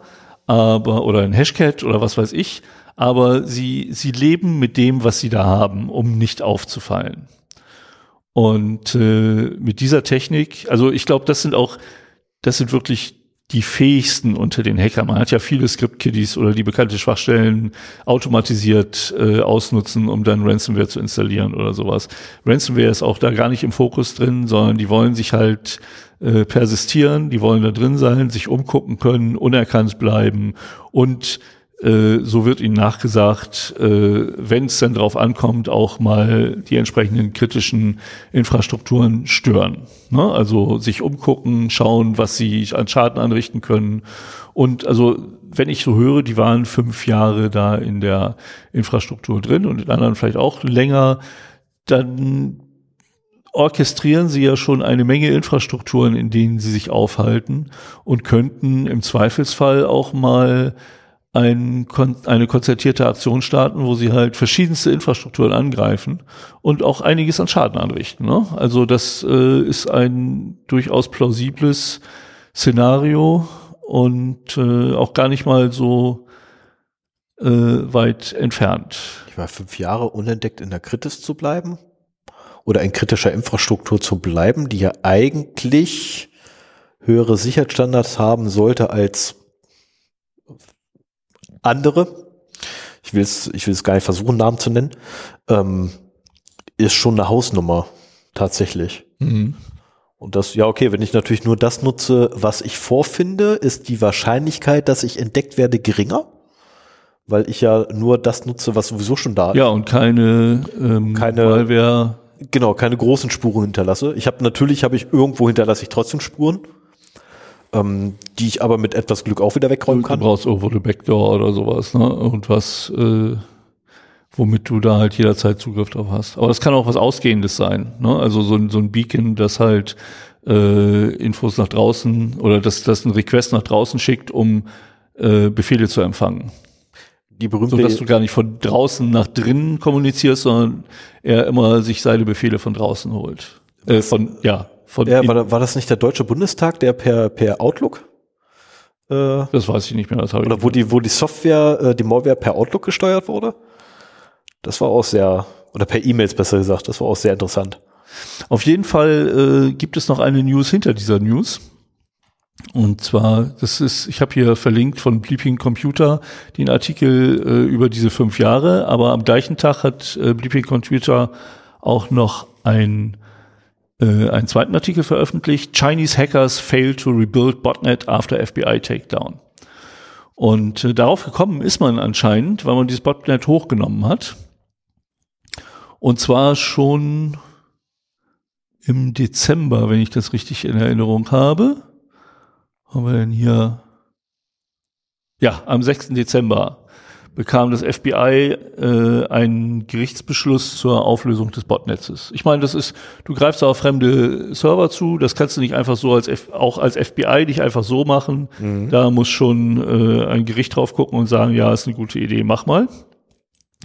Und äh, damit haben sie dann äh, die Kontrolle über einen Con Command- und Control-Server übernommen. Das sind halt die zentralen Server, die die Aktivitäten der Bots äh, Steuern. steuern. Und äh, unterbrachen somit halt auch den Zugriff auf die infizierten Geräte, die da waren. Und äh, Volt Typhoon arbeitet so, dass sie Soho-Router angreifen. Also Soho heißt äh, Small, warte mal, äh, Small Offices, Home Offices. Ja, also da sind so unsere Fritzboxen und die TP-Link, äh, Plaste-Router und so weiter. Wenn die Schwachstellen haben, werden die angegriffen und äh, damit verdecken, verdeckt Volt Typhoon auch seine Aktivitäten dass sie nämlich diese Geräte nutzen, um darüber zu proxyen oder äh, sonst wie so zu tun, als würden die Datenpakete aus vielen verschiedenen Richtungen kommen und nicht von einem Command-Control-Server zum Beispiel. Schlau. Und äh, man hat, äh, das waren vor allen Dingen End-of-Life Netgear-Geräte, Pros, Netgear ProSafe, Cisco RV320 und Draytech Vigo Router sowie Access IP Kameras. Das waren so die Geräte, die sie angegriffen haben. Hm. Ein Draytech Router hatte ich auch irgendwann mal, so ein Draytech Vigor. Und äh, das Schöne ist, im Internet kann man ja eine ganze Menge sehen. Mhm. Und äh, zwei Tage später bemerkte man, dass das Internet nach anfälligen Geräten durchsucht wurde, um das aufgelöste Botnetz äh, wieder zu kapern und wieder aufzubauen. Hm. Und äh, da wurde ein groß angelegter Angriff auf 3000 Geräte, darunter ein Drittel aller weltweit online zugänglichen Netgear ProSafe Router äh, gestartet. Und bei diesem Versuch gelang es auch, 360 Geräte zu infizieren wieder. Also man konnte quasi der Gruppe zugucken, wie sie versucht haben, ihr Botnet wieder aufzubauen. Oh Mann, und konnte auch genau sehen, welche, welche Geräte infiziert wurden, welche nicht und so weiter. Und äh, Mir fällt gerade auf, dass ich einen, einen ProSafe-Router tatsächlich von, also von Netgear ProSafe-Router im, im Lager liegen habe. aber das ist ja nicht angeschlossen. Nein, natürlich nicht. Also das ist, also da würde ich mal so als, als Learning aus diesem, diesen News würde ich mal sagen, äh, keine End-of-Life-Router. Also der Router ist die Haustür deines Ja. Heimnetzwerkes. Und wenn da eine nicht mehr äh, mit Sicherheitsupdates versorgte Software drauf ist, dann willst du den nicht mehr betreiben. richtig. Du kannst ja noch äh, vielleicht eine alternative Open Source äh, Software, Firmware draufspielen, aber mit der Herstellersoftware kannst du ihn dann nicht mehr betreiben. So, und ähm, über einen Zeitraum von drei Tagen, vom 8. bis 11. Dezember 23, haben die Botnet-Betreiber etwa 33 Prozent der Netgear ProSafe-Geräte im Internet zur erneuten Ausbeutung ins Visier genommen. Insgesamt 2100 verschiedene Geräte. So, und äh, am 12. Dezember ähm, Nee, genau. Das ging so weiter. Die haben allerdings die ähm, C2-Server äh, mit Null-Routing versehen, so dass halt da kein Erfolg mehr, äh, nicht mehr erfolgreich die äh, erreicht werden konnten. Und am 3. Januar wurden keine weiteren Beacons mehr empfangen. Also das sind halt so, wenn, wenn ein äh, Gerät übernommen wird, dann sendet es halt so ein Malware-Beacon. Ne? Also so hier, ich bin da und äh, ich bin jetzt infiziert, sag mir, was ich tun soll. Die Dinger kann man relativ gut analysieren und daran kann man halt sehen, ähm, wie viele Geräte halt noch angegriffen werden. Nur äh, das Routing der Command- und Control-Server, wie das mit dem Null-Routing genau läuft, also wenn da jemand mal genaueres hat, wie man im Internet die Command- und Control-Server einer Botnet-Infrastruktur null routen kann, ähm, würde mich sehr interessieren. Also wenn du den übernommen hast, kannst du halt sagen, ne, alles in die Richtung verfällt, geht an Dev 0. Ja, okay, das wäre über, über IP-Tables, kannst du es allein schon realisieren. Ja, ich habe was von einer virtuellen Netzwerkkarte gelesen, die dann Ja, das geht auch. und so weiter. Das geht auch. Also äh, wie das genau läuft, weiß ich nicht. Ich fand es nur spannend, dass sie praktisch dieses Botnet ausgeschaltet haben, Mhm. dann den Betreibern zugeguckt haben, wie sie hektisch versucht haben, das wieder aufzubauen Ja. und dann nach einem Monat äh, aufgehört haben, weil sie gemerkt haben, dass sie damit nicht mehr weiterkommen. Sie brauchen einfach ältere Router. Die müssten jetzt eigentlich nur ein, zwei Jahre warten und haben wieder, wieder genug Altmetall rumliegen oder Altplastik rumliegen, das wir wieder nutzen können. Ja, oder andere Schwachstellen ausnutzen. Ne? Oder so. Aber auch, auch da wieder, ähm, es ist halt immer nicht wichtig, dass auch kleine Firmen äh, ihre IT-Security im Griff haben. Ne? Also gerade so, was weiß ich, so ein, äh, so ein kleiner Enterprise Cisco-Router oder sowas, den kannst du nicht kaufen, hinstellen und dann nie wieder anfassen, sondern du brauchst einen im Unternehmen, also entweder brauchst du einen Dienstleister, der sich da regelmäßig drum kümmert, oder du brauchst einen im Unternehmen, der sich da regelmäßig drum kümmert, dass dieses Ding auch aktuell gehalten wird. Das ist, und wenn die sich nur auf diesem Router ausbreiten, wirst du quasi zum Teil eines Angriffs. Mhm. Und äh, damit kannst du dir auch ordentlich Ärger einhandeln. Oh ja. Weil das, das weise mal nach. Genau. Ich meine, gut, bei diesen, bei diesen Attackern ist halt bekannt, wie die arbeiten, ne? Und äh, da ist es dann auch wahrscheinlich schon nachweisbar, so, oh ja, wir haben uns hier Volt Tycoon eingefangen. Ähm, hey, tut uns leid. Ja, aber jetzt mal erstmal ernsthaft. Also du als Privatperson, behaupten wir jetzt mal ganz kurz, dein Router oder ne, wenn du keinen Bock drauf hast, kein Thema, können wir es auch gerne mit meinem machen. Ähm, wäre jetzt tatsächlich betroffen. Jetzt fängt dieses Ding an, ne, was ich, eine ne, ne DDoS-Attacke auszuführen. Ja. Zufälligerweise mit. Ja, oder ist Und ein jetzt- Proxy für einen, für einen Hacker an. Ja, oder so. Ne? Und, je- und jetzt rückt, jetzt rückt unsere allseits bewährte und sehr kompetente, genau, sehr kompetente und IT-affine ähm, Gesetze schaffen, äh, Recht, Sicherheit schaffende Behörde ein. Nimmt Ja, erstmal alles mit. Mach was bei mir. Ne? So und tritt bei mir die Tür ein. So, da sie mich ja nun mal kennen, kommen sie logischerweise morgens um drei, weil sie wissen, alles klar, da liegt er noch im Bett, weil drei Stunden auch, später erst geht er mit dem Hund. Äh, nee, das stimmt nicht. Ich habe das Gegenteil erlebt. Also sie waren auch um 7 Uhr schon bei mir morgens, also und auch abends um 22 Uhr. Also von daher ist es Okay, aber Unterschiedlich? sehen schon zu, dass zu einer Zeit ist. Also Hausdurchsuchungen kenne ich sehr oft, sehr früh am Morgen. Ja, die sehen immer in der Regel zu, dass du möglichst äh, wenig Zeit hast, groß zu reagieren. Ja. Das ist äh, tatsächlich leider so. Ähm, ja, auch zum Teil auch zum Glück davon abgesehen. Äh, jedenfalls ne, treten die bei mir die Tür ein und kommen rein, weil wegen, ne, ist so. So, dann schnappen sie sich erstmal alles, was bei mir irgendwie rumliegt, an Technik, was Inklusive also Monitoren.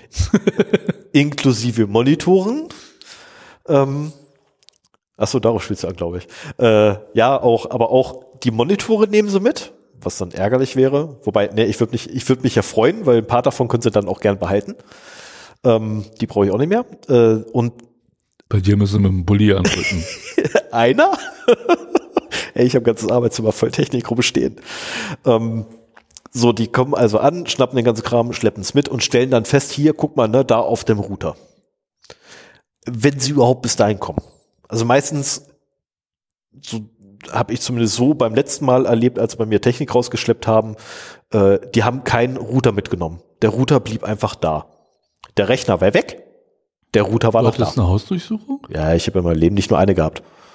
Das ist, ähm, das gehört, also wie, wie hat es einer aber ausgedrückt gehabt, lustig, also er meinte es humoristisch, äh, es gehört zum guten Ton eines, eines, eines Netzaktivisten mindestens eine Hausdurchsuchung im Leben schon mal gehabt zu haben, in, bei der auch Technik Ich entwendet wusste, wurde. dass du so deine Problemchen ich mit habe meine Freund Problem- und Helfer gehabt hast in deinem früheren Leben. Ja, und genau in dem- in dem so Zuge weit ist das, ist, äh, wusste ich nicht. Genau in dem Zuge ist aber auch der Rechner mit abhanden gekommen. Ich habe ihn dann noch komplett wiedergekriegt. Wie lange hat es gedauert? Ah, sechs Monate. Oh, das ist ja schnell. Ja, die haben, also ich habe erst dann wieder gekriegt gehabt, als ihre Versuche, meine Verschlüsselung zu brechen, alle gescheitert sind. Was ähm, sehr interessant war, weil äh, die haben den gesamten Rechner mitgeschleppt. Und nach der Hausdurchsuchung habe ich dann erst, als ich die Hardware wieder gekriegt habe, das TPM-Modul entfernt. Frag mich jetzt bitte nicht, warum sie nicht auf den Trichter gekommen sind, das Ding einfach einzuschalten. Die Festplatten wären entschlüsselt gewesen. Äh, ja gut, aber dann hätten sie immer noch am User-Login vorbeikommen müssen. Ja, aber das ist ja, also, Aber das sorry, ist einfacher, ja. das wäre einfacher Zu gewesen. dem Thema habe ich übrigens gleich noch eine News. Also das ist wäre Ja, jetzt eine ja. wunderschöne Überleitung. Fasse dich kurz. Ja, ja, ja, ja. Also jedenfalls, ich habe meine Hardware wiedergekriegt nach sechs Monaten. Ähm, war ein bisschen Krampf. Eine Festplatte habe ich nicht zurückgehalten. Äh, das war mir hinterher aber auch völlig egal. Weil, pff, egal, das war, äh, die war nicht groß. Also das, was da drauf war, war auch zu vernachlässigen. Das war nichts, was irgendwie wichtig wäre. Der Grund, warum sie bei mir gewesen ist, hatte noch nicht mal was mit Technik zu tun, sondern da ging es um illegale Substanzen, die angeblich bei mir lagern sollten, aber nicht gelagert haben. Deswegen haben sie mir dann meine ganze schöne Innenstadtwohnung in Schutt und Asche gelegt und meinen Rechner mitgenommen. Zumindest den einen. Die haben die Xbox etc. alles dagelassen. Verstehe ich auch nicht. Ist ja nicht so, dass man damit irgendwas machen könnte. Und haben nichts gefunden. So, hab alles wiedergekriegt. Das war halt so einer der letzten Grüße, die ich gekriegt habe. Ah, ja, okay. Passiert halt mal. Also wenn, wenn mir jemand äh, den Rechner so wegnehmen würde, ich glaube, ich hätte nächsten Tag halt einen anderen, weil das gar nicht anders gehen würde. Und wenn ich dann, also ich würde nicht sechs Monate warten, bis ich meine Infrastruktur zurückbekomme. Ganz ehrlich, ich habe meine, ich habe meine, mein, mein Bett hochgehoben, habe darunter das Notebook vorgeholt. Also wie man, wie man darauf nicht kommen kann, und das Bett zu gucken. Ja gut, aber es, es ging ja anscheinend auch nicht um Nee, also Äh. es ging überhaupt nicht um Technik. Also es ging tatsächlich Ja. um illegale Substanzen und die haben meine gesamte Bude in Schutt und Asche gelegt. Tatsächlich. Also mein, äh, gut, das muss ich ganz kurz dazu sagen. Ich hatte nicht viel in dieser Wohnung drin. Gebe ich ja zu. Ne? Also wirklich, ich habe wirklich nicht viel drin gehabt, aber äh, drei Teller sind kaputt gegangen, eine Tasse ist zu Bruch gegangen. Passiert, meine Güte, mir im Vorfeld zur Hausdurchsuchung sind mir selber schon fünf Teller runtergefallen, also von daher meine Güte, ne? shit happens. Ähm, ich habe hinterher noch, ich glaube, also ich habe im Schrank in der Küche, äh, ich habe keine Kücheneinrichtung als solches gehabt, ich habe keine Geräte drin stehen gehabt, sondern ich habe ein paar Schränke gehabt, das war's und und ein Kühlschrank. Mehr habe ich nie in der Küche gehabt in der Wohnung. Ähm, den einzigen Schrank, den ich, äh, ne, die einzigen zwei Schränke, die ich hatte, waren im Schlafzimmer. Das eine war mein Kleiderschrank, das andere war mein Schrank für Bücher und DVDs. So, die waren auch komplett ausgeräumt. Die DVDs, also wirklich wie im Film, wurden meine Schränke ausgeräumt. Arm einmal an der Seite rein und dann einmal rüberziehen, Ja. alles runter. Ähm, ich bin froh, dass, sie, dass ich sie bei den DVDs ein bisschen bremsen konnte, weil das wäre teuer geworden, und zwar richtig. Ja, aber der, der Grund dafür ist ja, wenn du vermutest, dass irgendwo ein Versteck ist, ne, dann Muss willst alles du, kannst du nicht au- aus Zeitgründen jedes Buch rausnehmen, durchblättern. Nein, Und natürlich. dann nimmst du halt die Arschlochmethode und räumst das einmal so aus und Ich hab für die Art und halt, Weise- was runterfällt. Ich habe ja auch für die Art und Weise durchaus Verständnis. Also für das, was Ja, da gelaufen ist, habe ich kein Verständnis. Ne? Also keine Frage, aber für das, wie es gelaufen ist, nachdem ich halt, war ja nicht die erste, äh, die ganze Scheiße schon aus meiner Jugend noch kenne, wo die bei uns mehrfach aufgelaufen sind. Ähm, okay, kennt man irgendwann einfach. Ne? Und irgendwann macht man sich halt auch mal Gedanken darüber. Ähm, aber wofür ich keine Verständnis wirklich habe, ist halt, dass sie überhaupt da waren. Na, weil ich habe nichts mit der Scheiße zu tun gehabt, um die es ursprünglich ging. Ich war davon kilometerweit entfernt, um nicht zu sagen auf der anderen Hälfte des Erdballs quasi. Also mehr Abstand konnte nicht dazwischen liegen. Ähm, und alles nur wegen einem Hallo auf der Straße. Das war, äh, ja, ist halt doof gelaufen. Ähm, Okay. so, aber kommen wir jetzt mal schnell zu deinem, ne, weil die haben ja das TPM-Modul gehabt. Die Deppen. Ja, Ich danach ähm, ich habe ein, das ist diesmal gar nicht so richtig eine News. Doch, es ist ein äh, YouTube-Video, das, ist mir untergekommen ist. das ist aber eine Nachricht wert. Mit dem schönen, ja, ja, es ist auf jeden Fall eine Nachricht wert, aber es ist gar nicht so neu. Neu ist nur, wie schnell es ging. Ähm, der Titel dieses Videos ist Breaking BitLocker, Bypassing the Windows Disk Encryption. Und ich kann den Leuten, die das technisch interessiert, nur empfehlen, äh, in die Shownotes zu gehen, auf den Link zu klicken und sich das selber nochmal anzugucken. Ähm, Eindrucksvoll. Es war, hast gesehen? Okay. Also ich habe, ich, ich weiß nicht, welches du verlinkt hast, ich habe das Original tatsächlich gesehen, Ja, ja. als es veröffentlicht wurde. Ähm, sehr, sehr eindrucksvoll. Ja. Naja, auf jeden Fall äh, geht es halt darum, Windows-Systeme werden durch BitLocker Disk Encryption gesichert, also es ist eine Full Disk Encryption, die Festplatte ist verschlüsselt, wenn man sie ausbaut und irgendwo anders einbaut, kriegt man nur Müll. Ja. Und äh, dafür, dass es halt sicher verschlüsselt ist, ist auch der TPM-Chip, Trusted Platform Module, dafür steht TPM, TPM. Windows 11 zum Beispiel lässt sich nur ins installieren, wenn er einen TPM V2 hat. Habe ich schon mal hier erzählt, dass ich mir den aus China nachbestellt habe, um meinen Rechner äh, Windows 11 fähig zu kriegen. Das ist war ein winzig kleiner Chip für 18 Euro. Sonst Die kosten die eigentlich mehr. Ich habe ein bisschen Sorge. Ich glaube, ich glaub, die Dinger haben auch nur acht Pins oder so ähnlich. ja, ja. Und, Das ist, äh, ist nicht viel. Also den Steckplatz habe ich auch bei mir auf Da drin, da drin wird quasi der, der Key gespeichert und über diverse Hashing-Algorithmen wird sichergestellt, dass nur von dem Gerät äh, der Key abgefragt werden kann, äh, das dazu berechtigt ist. Ja, in den Hash fließen so Sachen ein wie äh, Seriennummer und Kennung der CPU, äh, die eingesteckte Grafikkarte heutzutage nicht mehr. Das war, das gab es auch mal. Das heißt Idee. aber auch, wenn du die Grafikkarte wechselst, muss das im TPM-Chip deswegen, deswegen gibt es das ne? nicht mehr. Also es war mal angedacht, aber es wurde zum Glück nicht implementiert mit der Grafikkarte, Okay. weil es totaler Blödsinn ist. Also alles, was irgendwie an den PCI-Slots hängt, äh, spielt keine Rolle. Hm. Äh, aber dein Mainboard, dein Arbeitsspeicher, dein, Aber den äh, Arbeitsspeicher verändert man ja auch mal. dein ja, aber in der Regel nicht alles auf einmal. ja, aber so wie ich das Also verstanden hatte, ist das so eine Hash-Chain. Ja, genau. Und wenn da einer dazwischen halt fehlschlägt, dann klappt's ja alles nicht mehr. Also das, das war eine Sache, die sich mir halt noch gestellt hat, eine Frage, äh, was wirklich ist, wenn man an der Hardware Veränderungen vornimmt, die relevant ist für äh, diesen TPM-Chip. Aber, also wie gesagt, der TPM-Chip ist eigentlich sicher, speichert äh, den Key und auch andere, ist halt nicht nur für BitLocker gedacht, ähm, sicher und gibt ihn halt nur raus, wenn er wirklich sichergestellt hat, dass das System äh, das Richtige ist. Dummerweise ähm, ist die Kommunikation zwischen TPM und CPU nicht verschlüsselt. Warum auch? Sie läuft ja auf dem Mainboard ab. Ja. Aber trotzdem, als ich das gesehen habe, dachte ich auch so, das, das kann doch nicht sein. Also alle möglichen Sicherheitsvorrichtungen, um diesen Key zu sichern, und dann wird das im Klartext an die CPU geschickt.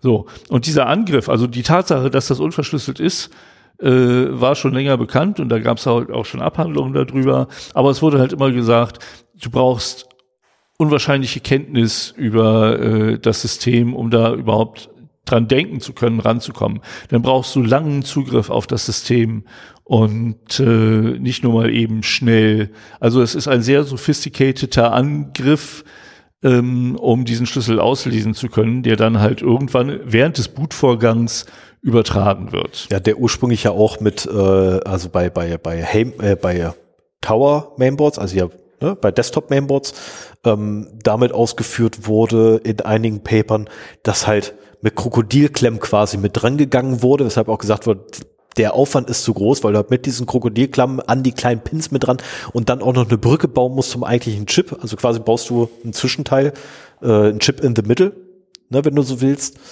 Ähm, und, und, und. Also der Aufwand war relativ gesehen hoch. Und dann kam, ich habe den Namen vergessen. Ich weiß, Ja, den Namen weiß ich auch nicht mehr. Auf jeden Fall ähm, ist das dann eine über vier Kontakte eine serielle Kommunikation, wo man halt auch äh, genau sehen kann, wenn man da mit dem Oszilloskop dran geht, äh, wie so diese Rechteckkurven mhm. gehen und so weiter.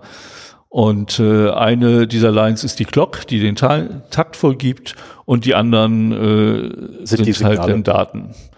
Und ähm, jetzt hat sich der Mensch aus dem Video halt ein Lenovo ThinkPad vorgenommen und äh, hat sich gedacht, okay, wenn ich jetzt an die Kontakte gehe, dann müsste ich das ja auch mitlesen können, was da passiert.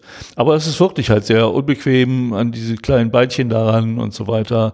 Ähm, aber komisch, wir haben ja hier auf der Rückseite vom Mainboard noch irgendwie ein ähm, eine ja ein paar Kontakte, mhm. wo die Signale auch anliegen. Yep.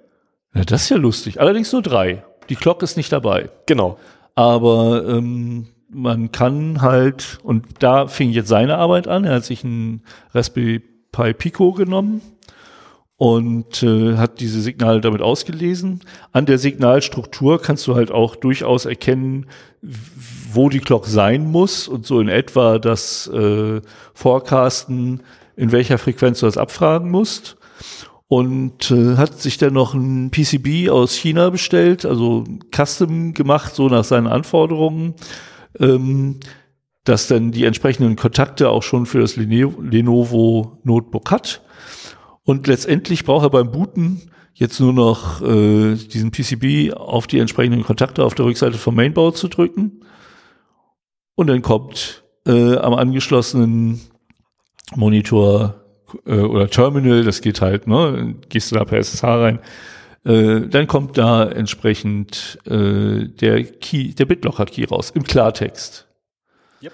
Und er hat das vor Kamera vorgemacht, also mit Aufschrauben des Notebooks braucht er 34 Sekunden, um an den BitLocker-Key ranzukommen. Was voll lange ist.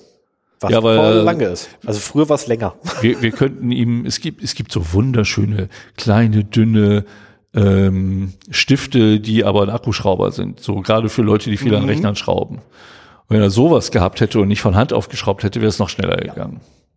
Also, ist, also ernsthaft, dieses Video ist eindrucksvoll und ja. zumal ich, ich glaube, der erklärt auch noch im, im, im kleinsten, äh, wie er die äh, an die Glock rangekommen ist. Ja, ja, ja, ja, ja. ja.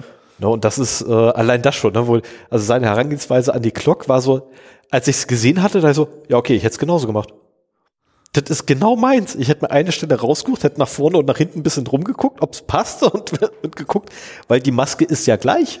Ja, ja. Musst du nur verschieben. Genau. Nee, also sehr schön gemacht. Und ähm, ich fürchte, da muss ich, da brauchen wir jetzt mal so langsam einen TPM V3. Der ohne Glock auskommt. Der halt verschlüsselt kommuniziert. Meine Güte. Ja, das wäre eine, wär eine mal eine Maßnahme. Also das ist auch, ne? Wir haben das letzte Mal äh, über Zero Trust gesprochen und ein Prinzip ist halt auch verschlüssel alles. Ja. Und das ist mal wieder ein schönes Beispiel dafür, dass das alles auch wirklich alles meint. Also ja. auch eine Kommunikation auf Mainboard, die so sicherheitskritische Informationen enthält, muss verschlüsselt werden. Also er hat ganz zum Schluss hat er halt äh, die SSD aus dem Notebook ausgebaut, äh, hat die an Linux-Rechner angestöpselt, hat dann da irgendein äh, Kommando eingegeben, wo du den BitLocker-Key noch mitgeben musst und dann war die gemountet, im Klartext, alles da. Und das war, ja, war faszinierend. Ja, ich habe auch sehr gestaunt und äh, ich habe das Ding gefeiert. Davon abgesehen, ich habe dieses Video wirklich gefeiert. Das fand ich super. Das war echt klasse. Das war so ah, Lichtblick der letzten Wochen. ich weiß halt nicht, wie viele Lenovos diesen Connector auf der Rückseite des Mainboards haben. Ne? Ob das jetzt nur für ein Modell geht oder für viele. Oh, das waren. Ich habe hier ein Lenovo ThinkPad vor mir. Ist doch. Eins, das oder? waren ein paar Modelle, die, die, die aufgeführt waren. Äh, verdammt, ich habe irgendwo eine Liste gefunden. Ich könnte ihn jetzt aufschrauben und gucken, aber das mache ich nicht. Nee, bitte nicht während der Aufnahme. Ich brauche ich brauch das Ding noch fürs Outro gleich. Äh, nee, aber ähm, ich habe irgendwo eine Liste gesehen gehabt von, von verschiedenen Modellen. Ich glaube, das ist bei ihm in der, in der Beschreibung, glaube ich, mit drin, bei welchem Notebooks das funktionieren äh, bei welchen das definitiv funktioniert, weil es das Modell ist, was er hat, und bei welchen das funktionieren müsste, weil dieser Connector vorhanden ist. Ähm, und ansonsten findet man, glaube ich, auch mittlerweile entsprechende Listen irgendwo. Definitiv. Ich bin mir sicher. Durchsucht einfach das Dark Web. Äh, dieses Darknet. von dem alle reden. Da ist das mit Sicherheit Nee, das irgendwo. meiste ist im Cleartext, äh, Clearnet zu finden. Entschuldigung. Ja, danke. Das wollte ich jetzt mit Absicht nicht erwähnen. Äh, unsere Hörerinnen und Hörer wissen doch, wie man an solche Informationen kommt. Hoffe ich. Wenn nicht, ähm, wir haben eine, eine Folge zum Dark Web. Äh, da kriegt das mit. So, dann, wenn du durch bist, Ja, bin ich. okay, dann kommen wir jetzt zu einem Thema, was äh, wir dann heute kurz vor der Aufnahme noch Jäger der verlorenen Bytes genommen ha äh, genannt haben. Ähm, ihr werdet es mit Sicherheit schon gesehen haben bei euch im Podcatcher. Wenn nicht, ähm, beste Gelegenheit für Sven, jetzt mal schnell Podcatcher zu erklären und zu empfehlen. Bitte sehr. Ja, äh, das geht vor allen Dingen an die Hörer, die uns über Spotify hören. Ähm, Podcast ist eigentlich ein dezentrales Medium, äh, das über sogenannte RSS-Feeds funktioniert und ein Podcatcher sammelt von den verschiedenen Servern der verschiedenen Podcasts die Feeds zusammen, um dann eine Liste der neuen abonnierten Episoden äh, darzustellen. Und äh, diese Podcatcher haben sehr podcast-spezifische Features. Ähm, da werden halt die Shownotes besser dargestellt. Man kann Episodenbilder machen, man kann äh, Chapter Notes machen. Also sprich, wir haben Kapitelmarken bei uns im Podcast, wenn uns, äh, wenn euch unser Hausmeistereigelaber nicht gefällt, könnt ihr gleich zu den Datenverstößen oder zu den News springen oder zum Thema, wie auch immer. Ähm, das geht halt bei Spotify nicht. Und deswegen empfehlen wir halt immer uns äh, und auch andere Podcasts über einen Podcatcher zu hören. Alle Podcasts, die nicht in einem Podcatcher abonnierbar sind, sind meiner Meinung nach, sind der allgemeinen Podcast-Meinung nach keine Podcasts, sondern regelmäßig erscheinende Audio Audiosendungen, da dieses dezentrale Verteilen über den RSS-Feed halt essentielles Bestandteil eines Podcasts mit ist. Man braucht nicht unbedingt eine Webseite, so wie wir das haben, wo dann nochmal alles schön äh, menschlich lesbar ist, aber du brauchst irgendwo im Internet brauchst du einen RSS-Feed, der dann in den Verzeichnissen eingetragen wird und wo auch die Verzeichnisse diese Informationen herbekommen. Aber auch wo Spotify die Podcast-Informationen herzieht. Also Spotify nimmt sich unseren RSS-Feed und weiß dann, wann eine neue Episode kommt. Leider hält sich Spotify nicht an die Spezifikationen, sondern lädt dann eine Folge runter und verteilt die dann wieder an seine Hörer. Hat den Hintergrund, dass sie natürlich eine gewisse äh, Datenqualität äh, sicherstellen wollen. Ne? Wenn du einen kleinen Server hast, der völlig überfordert ist mit der ähm, mit der Datenrate, die durch das Abruf, parallele Abrufen vieler Folgen passiert, dann könnte es halt bei Spotify sein, wenn sie wie ein Podcatcher funktionieren, gerade auch wenn sie streamen und nicht downloaden, äh, dass dann Aussetzer kommen oder sowas und das wollen sie halt nicht und deswegen machen sie es so. Ich find's doof, weil wir sehen dann halt in unseren Download-Logs nicht, wie viele Hörer bei Spotify sind. Spotify liefert uns da aber eine Statistik und die lese ich jeden Monat aus, um dann eben das nochmal auf die Sachen aus unserer Webseite draufzuladen. So, das ist, das ist eine kleine Abhandlung zu Was ist Podcast. Den Titel äh, der heutigen Episode, äh, der Titel wird präsentiert von ChatGPT, allerdings nur inspiriert von ChatGPT. Wir haben auch selber noch ein bisschen Hirnschmalz da reingesteckt, aber wir wussten absolut nicht, wie wir das äh, nennen wollen, zumal wir auch irgendwie eine Filmreferenz da drin haben wollten und äh, ja, haben dann mit, also wir waren, wir waren zu dritt, als wir den Titel designt haben, ChatGPT und wir beide. Die Vorschläge von ChatGPT waren nicht besonders gut, muss ich sagen. Nein. Aber man konnte Fragmente daraus nehmen, um dann diesen, wie wir finden, sehr schönen Titel für dieses Thema zu machen. Genau, Jäger des verlorenen Bytes. So, dann kommen wir jetzt äh, nach der Abhandlung, kommen wir jetzt also zu unserem Titelthema, den Jäger des verlorenen Bytes. Ähm, wo, worum geht es? Datenrettung, wenn euch mal zufälligerweise Daten abhanden gekommen sind, aus Versehen oder mit voller Absicht, kommt drauf an. Ähm, und das Ganze ist ein Stück in vier Akten. Daten, die ihr auf der eigenen Festplatte habt, nicht Daten, die irgendwie. Es geht um, es geht um die Daten auf euren Festplatten, auch nicht um, äh, um die Daten auf euren SSDs. Anderes Themengebiet, ah, okay. anders zu machen. Es geht wirklich um, um die guten alten Magnetscheiben, um die Blätter. Ähm, Abhandlung über. Einen Moment, ich muss ganz kurz die Marke noch benennen, sonst, sonst vergesse ich das total. Ah, Catcher. So, es geht um die Blätter bei euch in den Festplatten drin. Eine Festplatte, äh, wir erinnern uns, Hard Disk Drive genannt. Ähm, die heißen deswegen, das ist so fies von dir, dass du mir jetzt vorspatzt. Die heißen deswegen so. Ähm, ich habe eine Räuspertaste und deswegen kann ich jetzt, während Stefan redet, genüsslich Lakritz essen. Ja, aber ich könnte ja theoretisch jetzt auch dabei Lakritze, zugucken und er hat keine Räuspertaste, um das bei meinen Textbeiträgen zu machen. Ja, aber ich könnte ja deine Räuspertaste verwenden.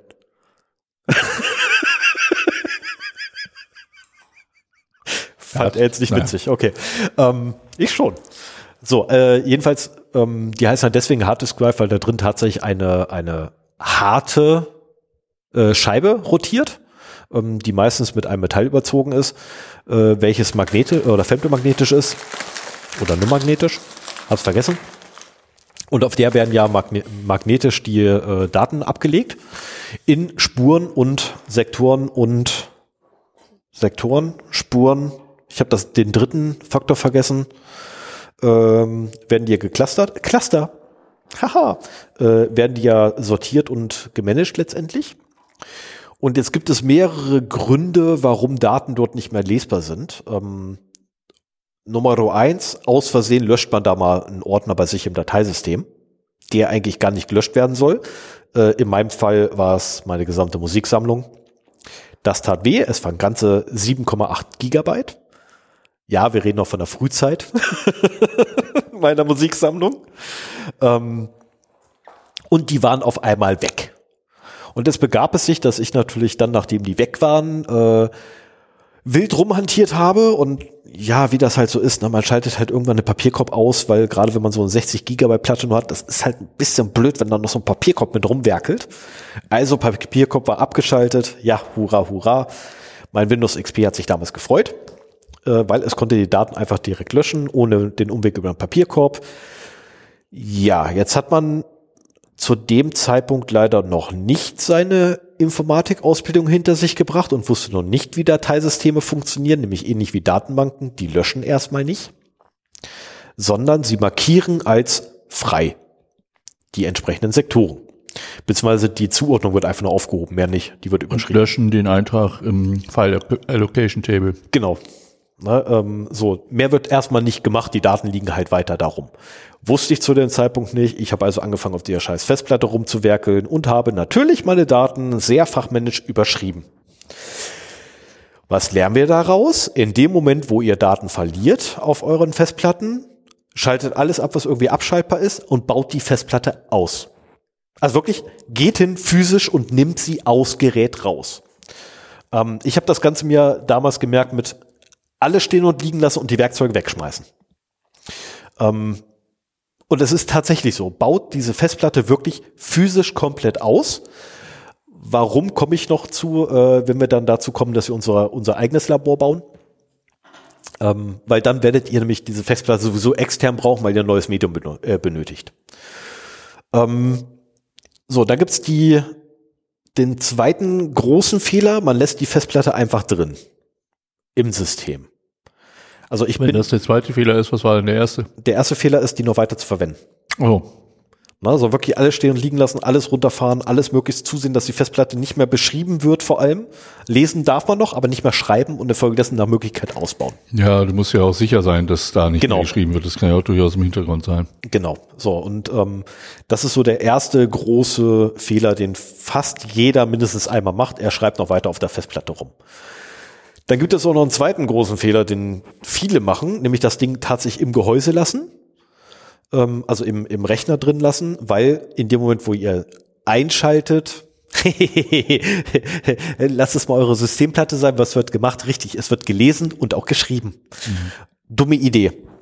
Ähm, weil gerade beim Nutzer äh, auf der Systemplatte von Windows beispielsweise ist ja so, es wird ja immer Logfiles geschrieben. Wo landen diese? Auf der Systempartition, da wo euer C liegt. Also dumm gelaufen, wenn da irgendwas weg ist. Da, wo angeblich freier Platz ist. Da, wo angeblich freier Platz ist, genau. Nämlich im ersten freien Block, der irgendwie kommt, da wird wieder reingeschrieben. Und wenn ihr halt am Anfang eurer Platte oder eures Dateisystems was ab, äh, weggeworfen habt aus Versehen, dann habt ihr halt die A-Karte. Ähm, so, dann der zweite also baut das bloß die Festplatte aus. Äh, genau, der erste fahrt alles runter. Mein, mein Mikro? Du kratzt mit deinem Mikro am Hoodie. Oh, ich kratze am Hoodie. Okay, Moment, anders hinsetzen. So, besser? Ja, besser. Ähm, also baut alles aus, was irgendwie ausbaubar ist. So, die Lektion habe ich also schon mal gelernt. Ich habe die Daten damals nicht wieder erhalten. Ähm, jetzt begab es sich etwas später, äh, dass ich eine Festplatte hatte, die mal wieder abgeraucht ist, aufgrund meines Netzteils. Also mein Netzteil war der Meinung, zu wenig Spannung zu liefern und deswegen hatte ich auf einmal einen Datenverlust. Äh, auf der Festplatte war ein bisschen ärgerlich, hat ein bisschen gedauert, bis ich es rausgekriegt habe. Ich habe aber dann rausgekriegt gehabt, was es war. Und ich habe dieses Netzteil genommen, habe oder habe die Festplatte genommen, habe am Netz äh, den Netzstecker abgezogen, habe den nächsten in der Reihe genommen, habe den eingesteckt. Dummer Fehler. Entfernt defekte Gerätschaften grundsätzlich aus eurem Gehäuse, weil dann könnt ihr diese kaputten Geräte nicht weiter verwenden. Weshalb auch bei mir dann ne, Lehre Nummer zwei, remove all faulty parts. Alles, was irgendwie defekt ist, raus aus dem System. Lasst nichts mehr drin, was irgendwie defekt ist. Ähm, weil man kommt dann doch irgendwann dazu, aus Versehen eine kaputte Festplatte anzuschließen. Ja, aber dazu musst du wissen, was kaputt ist. Dafür ne? muss man also natürlich wissen, was gerade bei ist. so einem Datenverlust, den du nicht selber verursacht hast. Deswegen nimm die Festplatte raus. Deswegen immer Festplatte gleich ausbauen, weil dann ist das Ding zumindest schon mal safe. Alles, was da noch drin kaputt ist, im, im Gehäuse eventuell, findet sich, aber die Daten sind erstmal in Anführungszeichen safe, weil mit denen kann so erstmal nichts mehr passieren. Sie werden nicht mehr verwendet, sie sind nicht mehr im Gehäuse. Das Wichtigste zuerst eure Daten. Also immer zuerst die Festplatten im Idealfall raus. Ähm, so, und dann kommen wir auch schon zum Schritt Nummer drei, den ich dann gelernt hatte. In einem solchen Fall sollte man sich grundsätzlich ein eigenes Labor bauen. Das ist, das klingt jetzt erstmal ganz böse und, und, und ganz, ganz groß aufgehangen, ist aber total easy. Ich habe zu Hause ein, ein, ein Dock für Festplatten, wo ich sämtliche äh, SATA-Festplatten nehmen kann, einfach reinschmeiße und da kann ich sie bei mir im System einhängen. Ich kann sie nicht für großartige Datenverwendung verwenden, äh, Datenverwendung, äh, für, für, für Systemkrams verwenden, aber ich kann sie zumindest vollständig auslesen und ich kann Daten retten. Ähm, ich sollte nur keine Festplatten damit initialisieren. Habe ich festgestellt. Hintergrund ist, dass die GPT-Tabelle falsch, äh, falsch beschrieben wird, wenn ich das versuche mit dem Doc. Weiß ich mittlerweile auch, habe ich daraus gelernt.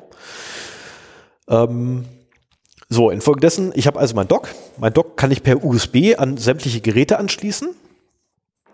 Hat den Vorteil, ich habe quasi einen, einen Laborzustand.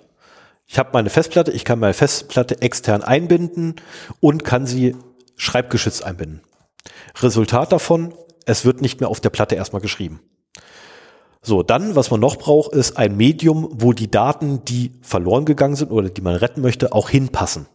In meinem Fall waren es zu dem Zeitpunkt, wo ich bis zu dem Punkt gekommen bin, naja, es war nicht viel, es waren nur 500 Gigabyte ungefähr, die Platte. Was bedeutet, ich bin losgezogen zum Zeitpunkt, ich habe schon Terabyte-Platten für den Preis von damaligen 500 Gigabyte-Platten, bin also losgezogen, habe mir eine Terabyte-Platte geholt. Habe die Terabyte-Platte geholt, habe die bei mir ins System reingepackt zum Initialisieren und habe sie da auch drin gelassen, weil da sollten meine Daten drauf. Jetzt begab es sich aber, dass ich aus Versehen das falsche Betriebssystem verwendet habe, nämlich Windows. Also wirklich echt super Profi-Tipp, nehmt ein Linux. Ernsthaft, nehmt, nehmt ein Als Linux Labor auf jeden Fall. Ja. als Labor, weil bei Linux könnt ihr nämlich tatsächlich externe Medien einfach schreibgeschützt direkt einbinden, ohne, ohne großartig rumhantieren zu müssen. Bei Windows dauert das ein bisschen, äh, ist ein bisschen Aufwand. Man muss in, in haufenweise Konfigurationen reingehen, damit externe Medien nur noch lesend und nicht mehr mit Lese-Schreibberechtigung gemountet werden. Es ist die Hölle und bei Linux ist es so ein Einzeiler. Das ist also entweder gibt's ein, äh, gibt's ein Automount ähm, äh, Config irgendwo oder eine Zeile für die Automount Config und die ändert man einfach ab. So, das ist zwei Zeichen, die geändert werden müssen in ein Zeichen und das war's. Beziehungsweise es muss ein Zeichen geändert werden. Da steht RW drin und RO muss sein. Ah, für Read-Only statt Read-Write. Genau. So, und damit Ja. hast du das Wenn ihr euch damit nicht auskennt, fragt ChatGPT. So einfache Aufgaben sollte das Ja. auch lösen können. Ja, Also Wie mounte ich ein, eine externe Festplatte Read-Only? Ganz ehrlich, kannst du gerne fragen, aber äh, Google und Reddit sind da schneller. Das ist also bevor ChatGPT dir die Antwort getippt hat, hast du bei Google nachgelesen. Beziehungsweise bei den Suchergebnissen in der Suchmaschine deiner Wahl nachgelesen. Weil das ist so ein Standardproblem unter Linux. Ähm, also nutzt Linux im Ideal von einem USB, äh, im Idealfall von einem USB-Stick geladen. Hintergrund dafür ist, dass es getrennt ist von eurem eigentlichen System. Ah ja. So. Ja, Perplexity hat gerade bestätigt, was du gesagt hast. Sehr schön. Welche von meinen vielen Aussagen? Ich habe jetzt ein bisschen. Nein, das mit dem äh, Mountain. Ja.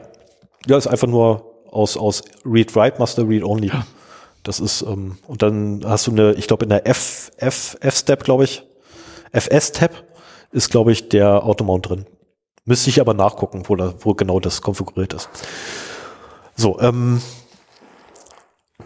ich habe keine Ahnung, es gibt eine GUI dafür, aber ich kenne sie nicht. Äh, so, jedenfalls haben wir jetzt das soweit geschoben. Jetzt braucht man das gewisse Tooling dafür. Äh, Sven, ohne Perplexity zu fragen, weißt du, welches das Tool der Wahl ist? Nee, schon gar nicht unter Linux. Okay, Testdisk. Testdisk wäre das Tool der Wahl, all die Wahl, also für den Otto Normalverbraucher, all die Wahl Testdisk nämlich tatsächlich auf äh, Datenrettung von HDDs äh, spezialisiert ist und es sogar schafft, mehrfach gelöschte Daten zu rekonstruieren. Was jetzt erstmal sehr aufwendig klingt, aber gar nicht so wirklich aufwendig ist, weil was es halt macht, ist, es liest dieselbe Stelle mehrfach und ähm, es gibt in der Regel immer Interferenz durch vorangegangene Daten. Ist das schon in den Distros drin oder muss man das noch? Äh, die meisten Disco Distros liefern eine Version mit. Meine persönliche Empfehlung, ähm, startet von USB-Stick und ladet euch einfach die aktuellste oder das aktuellste Binary vom, äh, vom Herstellerseite runter ähm, findet man relativ schnell. Bei uns in den Shownotes zum Beispiel ist der Link dazu. Nee, noch nicht. Ja, aber ich weiß, was ich ihn einfügen muss. Ach so. Das war, okay. das, das war von ah. vornherein klar, dass ich Testdisk, äh, Testdisk erwähne. Okay. Das ist, ähm, ich wollte hier gerade die Shownotes mitschreiben, aber dann lehne ich mich zurück und höre jetzt. Genau, lehne dich zurück, genieße Show. Es gibt tatsächlich nur einen einzigen Link und das ist Testdisk, der rein muss. Okay. Mehr muss da gar nicht hin. Ähm, vorausgesetzt, die haben immer noch ihre Dokumentation auf der Webseite. Dann muss da wirklich nicht mehr rein, weil die Dokumentation von denen ist super. Äh, so, dann starten wir also Testdisk und was man dann bei Testdisk macht, ist, man wählt letztendlich die Partition bzw. das Gerät aus, auf dem sich die Daten befinden, sagt ihm, hier, pass auf, da vorne liegen meine Daten, guck mal nach, ob du da gelöschte Daten findest.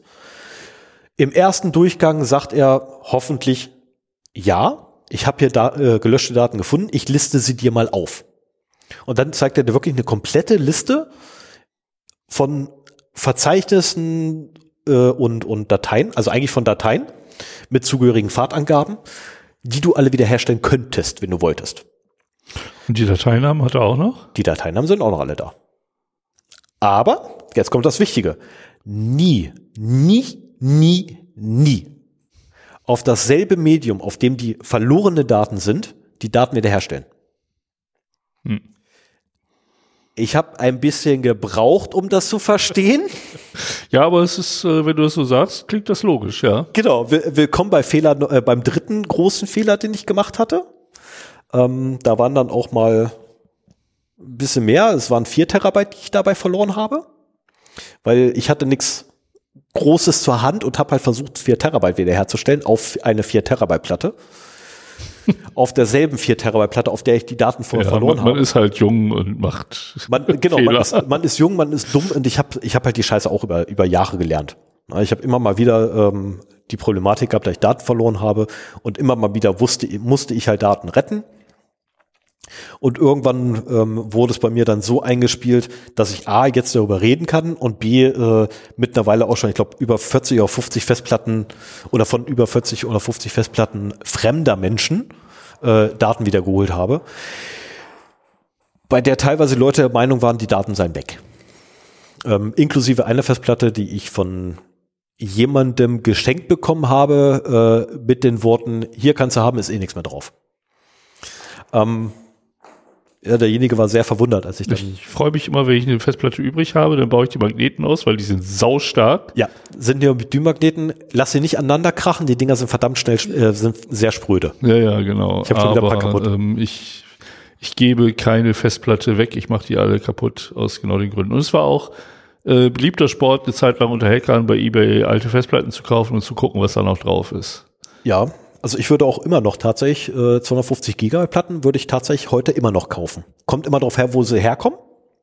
Aber wenn sie aus kleinen mittelständischen Unternehmen kommen, würde ich sie immer noch kaufen. Ja, das weißt du ja oftmals nicht. Ne? Wenn sie, äh, also bei, bei, ja, also wenn sie aus staatlicher Quelle sind, dann sind die meistens ähm, über die Versteigerung oder die, die bekannten Versteigerungsplattformen zu erwerben. Da würde ich sie nicht holen.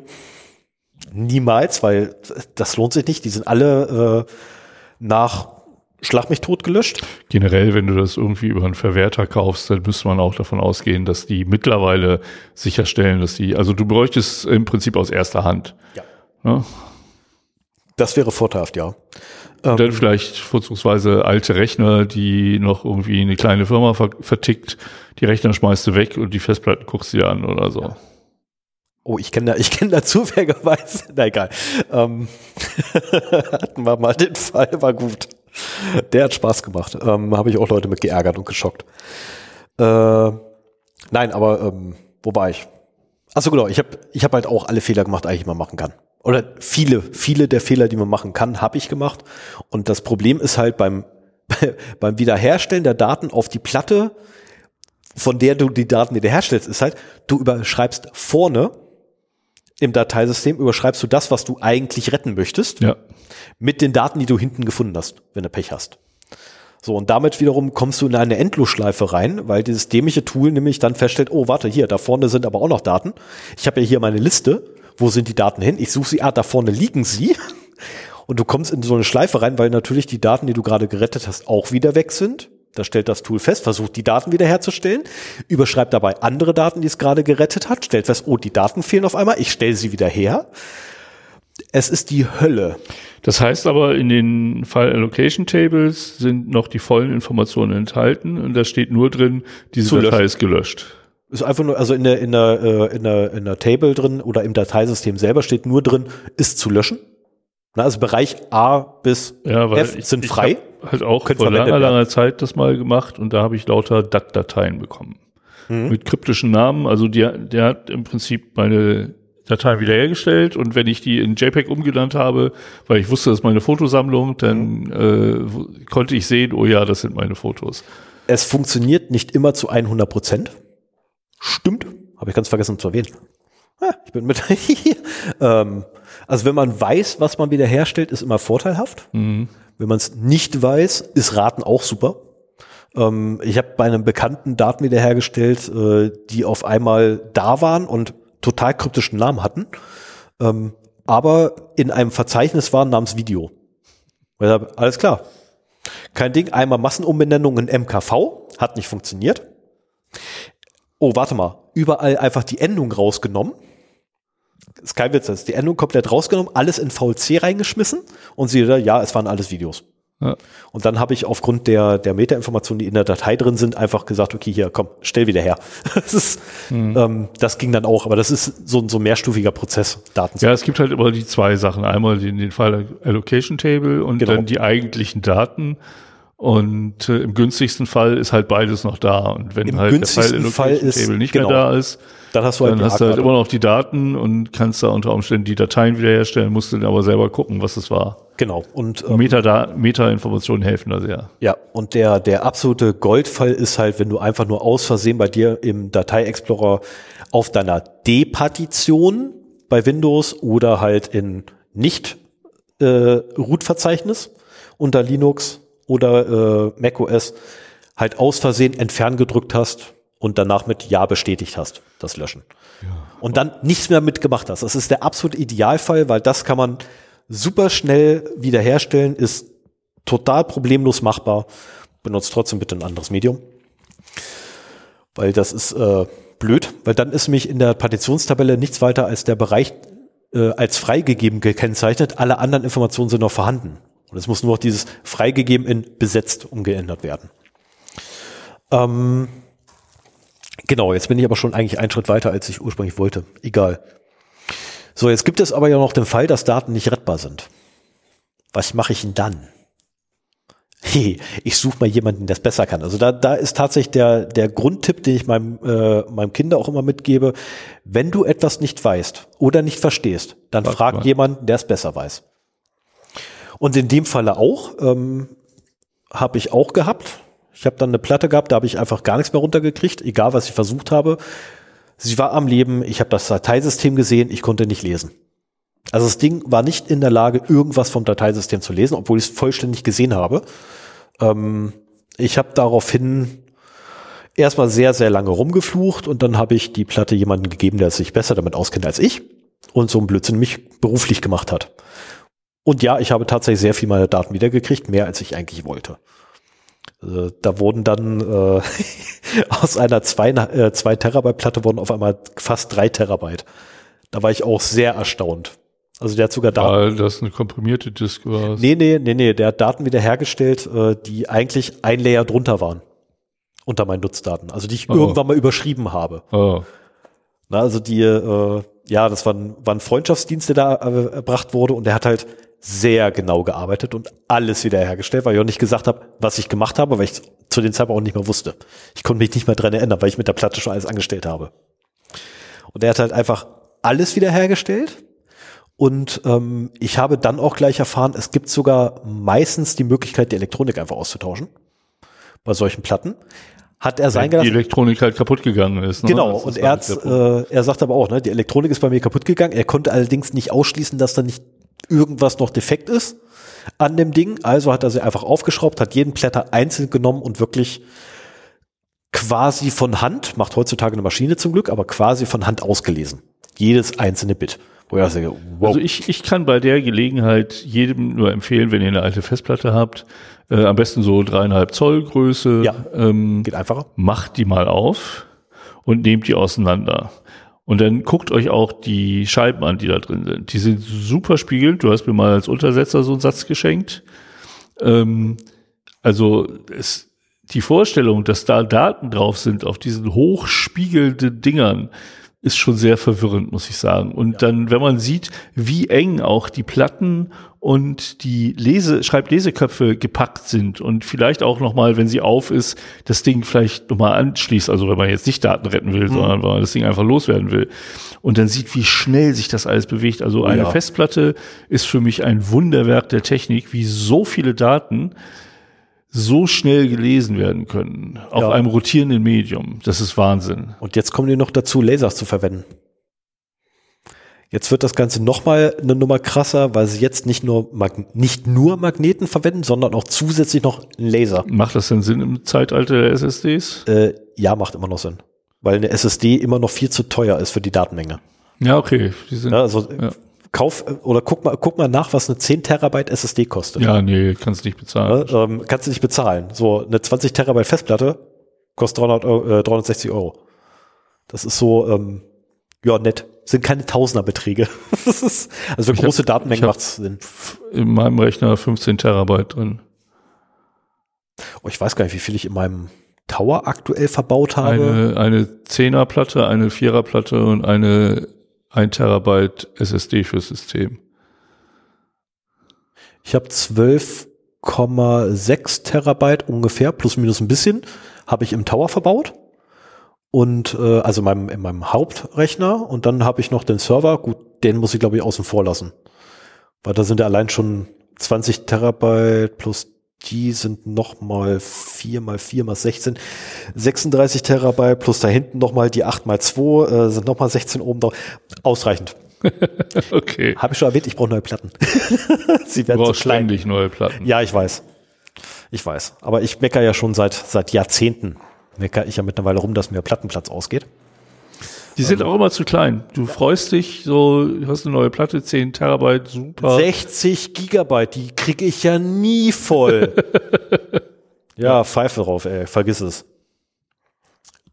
Also die 60 Gigabyte Platte damals, die ich gekriegt habe, die war in Rekordzeit voll. Meine erste war 40 Megabyte groß. Und das war riesig. Kann ich toppen. Kann ich toppen. 10 Megabyte. Bam, in your face. So groß wie ein Schreibtisch. Oh nee, meine Ja, wie ein klobiger Gaming-Laptop, würde ich mal sagen. Nee, äh, unsere, unsere erste Festplatte, die im Haushalt überhaupt vorhanden war, ähm, war bei meinem Vater damals. Und das Ding war ja fast so groß wie der Schreibtisch. Okay. Tatsächlich. Also auf der Festplatte stand der Computer. Und der Monitor. Weil das Ding Ja, stimmt. Mein. Monitor hatte ich auch. Mein Röhrenmonitor, der passte sehr gut auf die Festplatte drauf. Ein Röhrenmonitor auf der Festplatte. Geile Idee. so ein Nachgang. Geile Idee. Ist dann nicht so, dass so, eine Röhr, so ein Röhrenmonitor irgendwie ein starkes elektromagnetisches Feld Ja, hätte? war alles abgeschirmt. Genau. Also es- ich habe da keine Probleme mit gehabt. sagen mal Nee, so. ach, ich glaube, damit hätte keine, keine Probleme. Ne? Aber wenn man heutzutage drüber nachdenkt, was man eigentlich für Blödsinn gemacht hat, denken wir auch so, uh, war vielleicht nicht so die beste Idee.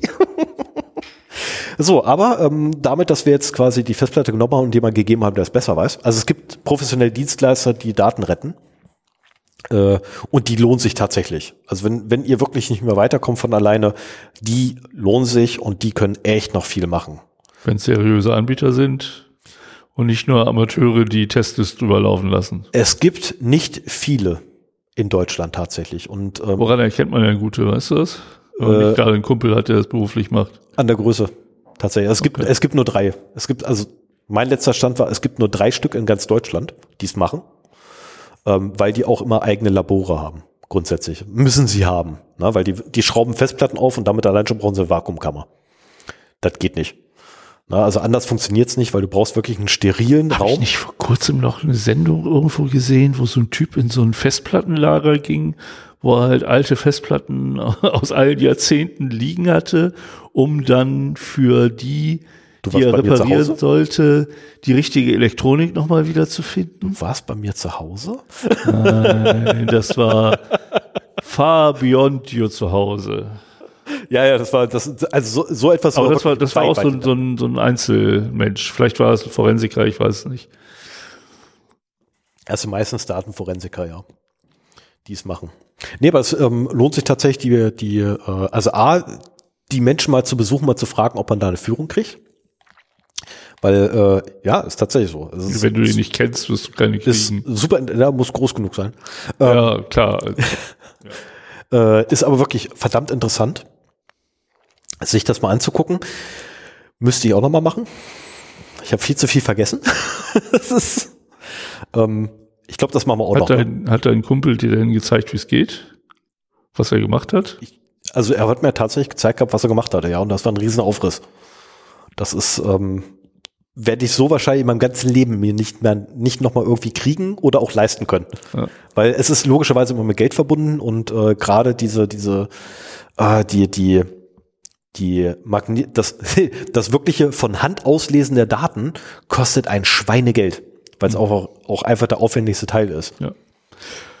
Was lernen wir daraus? Backup ist billiger als Richtig. Datenrettung. Backup, Backup, Backup und verschlüsselte Backups. Das bringt mich aber einem, zu einem Thema. Was denn, wenn meine Festplatte verschlüsselt ist? Also das ist ja eigentlich eine Best Practice. So, Ja. verschlüsselt alles. Dann kriegst du Datenschrott wieder. Ja. Da kriegst du ein, jede Menge Datenschrott wieder und wenn du, Aber ganz, der, der kann ja auch nicht wiederhergestellt werden, oder? wenn du ganz tolle Pech hast, nicht. Aber du kannst durchaus auch von verschlüsselten äh, Medien kannst du Daten wiederherstellen. Das geht. Ja. Ja, ja, das geht. Aber dann brauchst du das BitLocker-Passwort. Nein. Nein, du stellst einfach den, den Datenschrott wieder her. Was dann nicht mehr funktioniert, ist äh, in die Tiefe gucken. Du kannst halt nur noch die oberste Schicht, aber nicht mehr die Rückstände der unteren Schicht holen. Ja, dann, dann stellst du die verschlüsselten Daten wieder her, oder wie? Genau, Ohne zu wissen, was das ist. genau. Und dann entschlüsselst du sie, um rauszukriegen, was es überhaupt ist. Aber das ist doch eine Full Disk Encryption. Das heißt auch, der Fail-Table ist, Ja. Deswegen wird auch einfach gnadenlos alles, was da irgendwie kommt, und zwar roh. Aha. Das ist quasi der DD-Befehl. Nur Ja, cool. Das, das ist sowieso so ein, so ein Punkt. Ich hätte jetzt auch noch erwartet, dass quasi, nachdem du das Ding ausgebaut hast, Mhm. die erste Aktion ist, wenn du es irgendwo gemountet hast, erstmal äh, ein Festplatten-Image ziehen, damit du für den Fall, dass irgendwas mit der Festplatte passiert oder so, Oh. dass du jederzeit wieder eine Version hast, mit der du arbeiten kannst. Gut, du hast nie wieder die Version, mit der du arbeiten kannst. Also ich habe bisher immer äh, kein Image gezogen, aus dem einfachen Grunde, weil in dem Moment, wo ich anfange mit der Festplatte zu arbeiten, verändere ich die Festplatte. Ja, und der ist doch So, gut, wenn und du wenn quasi ich- wieder bei Null anfangen kannst. Ja, kannst du eben nicht. Aber ein DD Weil- ist doch Nee, keine D- Veränderung, das ist doch DD. DD liest, oder du, du kannst, du kannst DD verwenden zum Lesen und zum Schreiben, aber wir lesen Ja, äh, die rohen Bits aus und schreiben die rohen Bits irgendwo hin. Aber Ja. was wir machen, ist nur den ersten Layer. So, das heißt, wir könnten rein theoretisch könnten wir Testdisk auf das Image loslassen, wenn wir das Image mounten würden. ja. Äh, ja gut, wenn du so in die Tiefe gehst, äh, Genau, dann- ist das natürlich nichts, das ist richtig. Genau, da ich das bisher immer tatsächlich so hatte, dass ich eine Ebene tiefer gehen musste und sagen musste, hier, such alles, was du irgendwie findest, liebes Testdisk, habe ich halt immer nie die, den Sinn da drin gesehen, ein Image zu ziehen von Ja, der Festplatte. vielleicht auch eher eine Vorgehensweise in der Forensik, wo du quasi ein, ein 1 zu 1 Abbild der Festplatte brauchst. Da willst du auch nicht Daten wiederherstellen, sondern vielleicht damit arbeiten, was da Mhm. drauf ist und willst halt immer wieder den Originalzustand herstellen können. Also Und grundsätzlich arbeitest quasi nur auf einem Image Ja. und nicht auf dem Original. Originaldatenträger. Ja, und in dem Falle ist halt, du arbeitest eher auf dem Originaldatenträger dahinter. Aber Wenn was schief halt. läuft, ist der halt schei ist der Schrott. Dann kannst du den nehmen und einfach in die Tonne werfen, weil du wirst es danach nicht mehr retten können. Also du als Person. Ja, andere Leute mit Laborzugang mit Sicherheit, aber du nicht mehr. So, und dann ist dann für dich sowieso nur Datenschrott. Und von daher habe ich mir tatsächlich das Image die letzten äh, Male alle immer gespart, weil ich den Leuten auch immer gesagt habe, wenn was schief läuft, war's das, dann ist die Platte weg. Ja, wenn, wenn du die Platte zur, zur Rettung gibst, dann musst du damit rechnen, dass die Daten weg sind. Also vielleicht auch schon vorher sind. Also, Ja, wobei, wobei ich auch schon tatsächlich so den einen oder anderen ähm, Bekannten hatte, oh, das Ding ist gelb geworden, äh, Bekannten hatte, der ähm, sauer war, als ich ihm gesagt habe, tut mir leid, ich kann keine Daten bei dir retten. Ähm, also sprich, ich habe es nicht, nicht geschafft, da irgendwas zu retten, aber gesagt habe, hier, ähm, na, da vorne Labor, kannst du dich gerne hinwenden. Ich kann es nicht. Na, ähm, kostet Geld. Und dann wurden die Leute sauer. Du hast aber doch gesagt, also Moment, ich habe gesagt gehabt, ich versuche es und ich tue mein Bestes, mehr nicht. Mhm. Ich verspreche nie, dass ich alle Daten wiederkriege. Außer in einem Fall, da habe ich tatsächlich versprochen, dass ich die Daten wiederkriege. Ähm, da wusste ich aber auch ganz genau, was Dass passiert. die im Papierkorb liegen. Äh, nee, sie lagen nicht im Papierkorb. Sie lagen nicht im Papierkorb, viel, viel cooler. sie lagen in der Cloud. Okay. Einmal Synchronisierung angeschlossen, hab deine Daten wieder. das war sehr geil. Ich habe mich kaputt gelacht. Ich habe hier meine, meine, meine Daten, diese, die sind weg. Meine Daten sind, meine Daten sind weg. Ja, wo lagen sie denn? Ja, hier in dem Ordner. Ja, wie hieß der Ordner denn? Ja, iCloud. Ah, okay. So, kurz im Nachgedacht. Ey, warte mal, den habe ich doch selber angelegt. Ich habe den Ordner dort angelegt namens iCloud und ich habe die Sachen aus der iCloud runtergeladen, da reingepackt und dort entpackt, damit die da liegen und nicht dauernd auf die iCloud. Okay, krieg ich hin. Da habe ich tatsächlich zuge zugesagt gehabt, alles wiederherzustellen, was da war. Und ja, habe ich auch hingekriegt. Das war sehr, sehr aufwendig. Ich musste das Notizbuch desjenigen schnappen, musste das richtige Passwort finden. Oh, es war schon hart. Viel, viel Arbeit. So, aber kommen wir nun noch zu ähm, einen netten Tipp. Und zwar wirklich einen netten Tipp.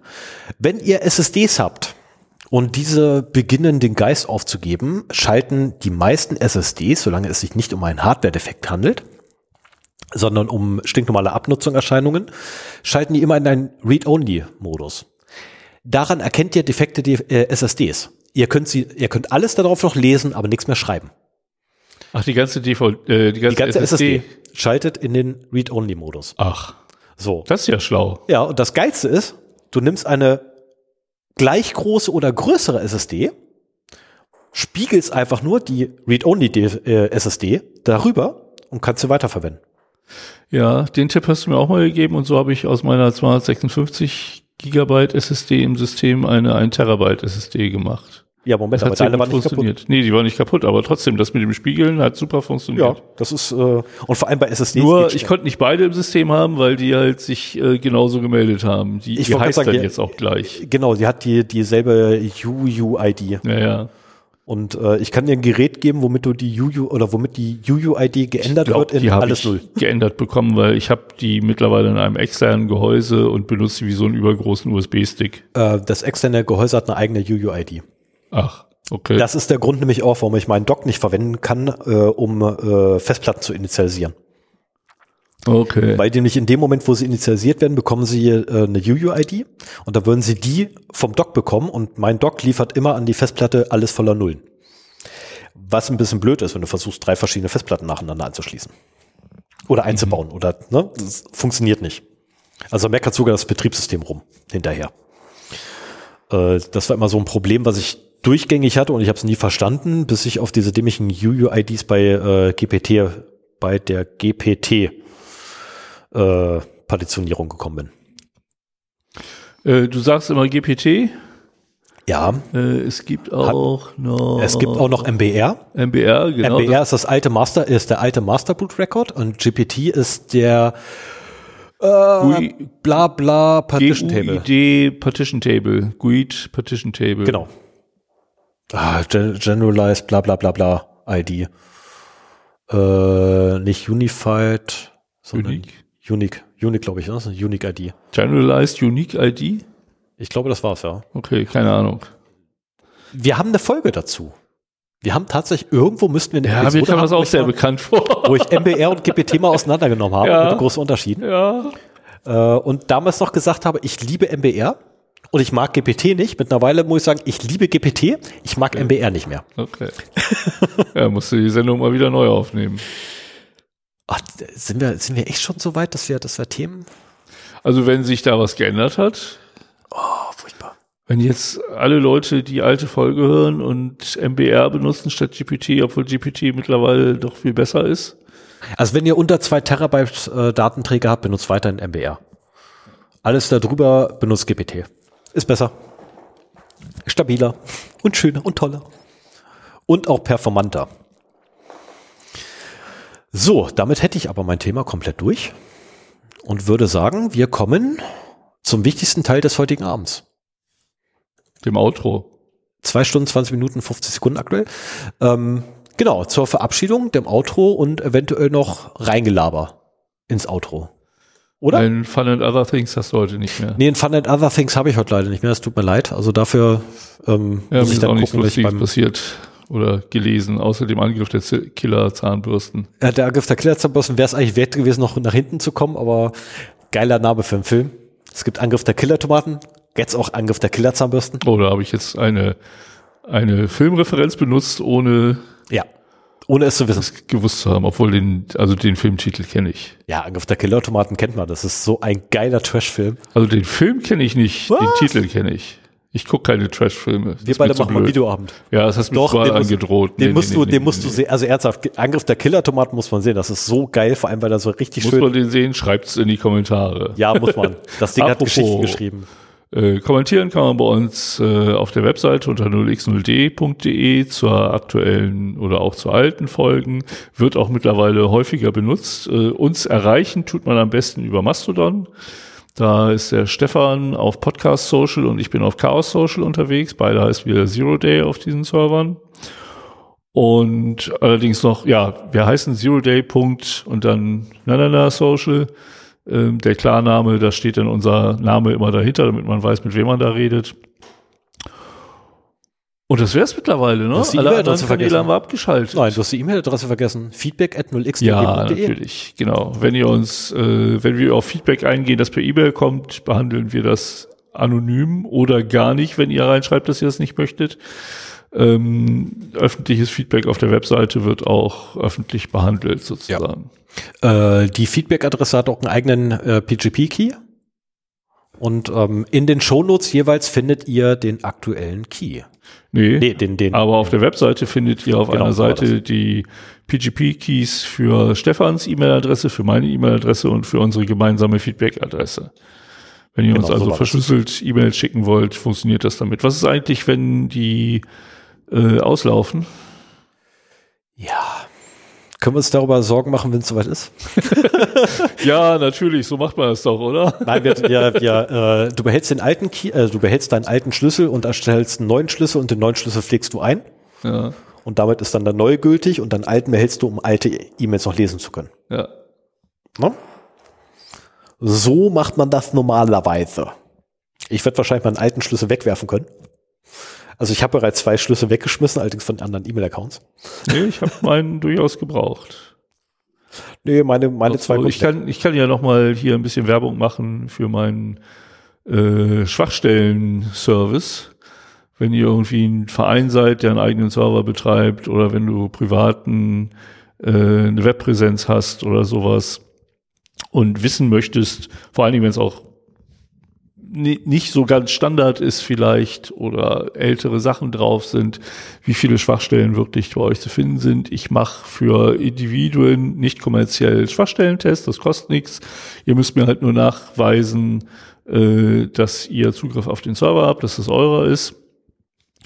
Und äh, dann kann ich euch anbieten, da einen Schwachstellentest zu machen und ich jag da einen Scanner drauf, mache dann noch ein bisschen OSINT drumrum, um zu gucken, äh, was vielleicht noch so zu finden wäre und reporte euch das Ganze dann anschließend, damit ihr weiß, wisst, wo ihr mit eurer Security steht. Mache ich gerne, das erhöht auch meine äh, Erfahrung mit solchen Sachen. Ich fand es immer wieder spannend, wenn ich die Sachen gemacht habe, wie unterschiedlich bei euch draußen die Infrastrukturen sind. Also es war noch nichts zweimal da. Und äh, insofern kann ich das Angebot nur noch mal machen. Habe ich schon länger jetzt nicht mehr gemacht, weil ich auch nicht, nicht im Podcast beworben habe. Aber ähm, wenn ihr da Interesse dran habt, äh, schreibt mir eine Mail an sven.0x0d.de oder auch an Feedback, dann kriegt Stefan das auch mit. Und äh, dann machen wir was aus und ja, schauen mal, was man so finden kann. Das ist kein Pentest, muss ich dazu sagen. Ich exploite nichts, ich gucke nur nach Schwachstellen. Genau, das ist ein reiner, äh, Vulnerability Scan. genau, danke. Danke. Das Mit, meistens mit Nessus Essentials. Wenn ihr genug Ahnung davon habt, macht es auch selber. Ich habe auch eine Podcast-Folge dazu gemacht, äh, wo ich auch beschrieben habe, wie ich das gemacht habe. Damals noch mit Open war es. Und äh, das ist gar nicht so schwer. Ähm, das, das Schwierige ist im Prinzip, den Report zu verstehen ähm, und, und vernünftig zu bewerten. Aber auch dabei kann ich euch durchaus helfen. Ja, ist ein Angebot. Am Anfang hatte ich Angst, dass es zu viele wahrnehmen. Äh, es hat eine Handvoll gemacht. Und insofern habe ich keine Angst jetzt, dass die Leute alle auf mich einstürmen und hier äh, ich Dutzende von Schwachstellentests machen muss. Und wenn ihr verschlüsselt kommunizieren könnt, macht das ruhig. Äh, Gerade das äh, Verschicken des Reports mache ich sehr gerne verschlüsselt. Das muss nicht im Klartext übers Internet laufen. Alternativ könnt ihr es halt auch verschlüsselt runterladen äh, aus einer Cloud. Was? Ja, Aus einer Cloud? ja. So, was machst du? Du weißt doch, wir packst in die Cloud, dann gönnst wem anders. Ja, aber solange es verschlüsselt ist. So, Ja, das schon. war nochmal mein Werbeblock. Ja, dann haben wir die Eigenwerbung jetzt auch durch und können dazu übergehen, dass wir jetzt tatsächlich quasi sagen, beziehungsweise ich, na, traditionell mache ich das ja, einen wunderschönen guten Abend, einen wunderschönen guten Tag, guten Morgen, gute Nacht, wann immer ihr uns gehört habt. Bleibt uns wohlgesonnen, lasst es euch gut gehen und denkt immer daran, jeder Tag birgt, auf die Chance, äh, birgt auch immer die Chance auf positive Ereignisse. Ja, und viel häufiger als man denkt. Mach's gut, ciao.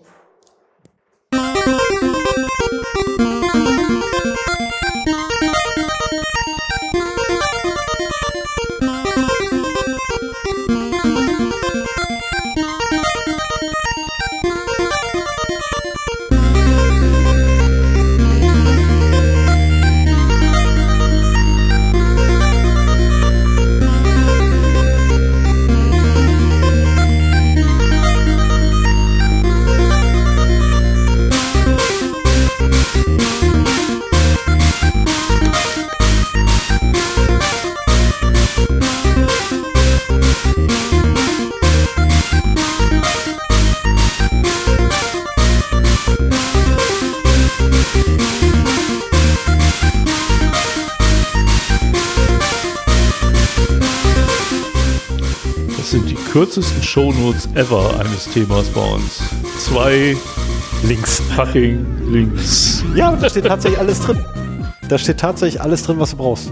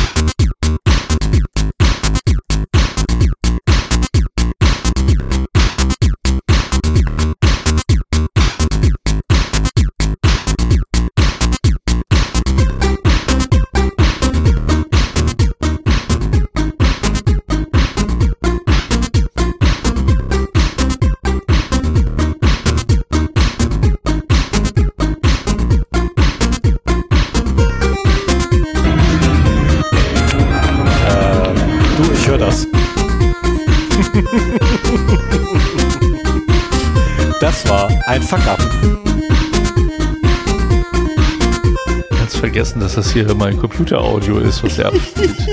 Peinlich.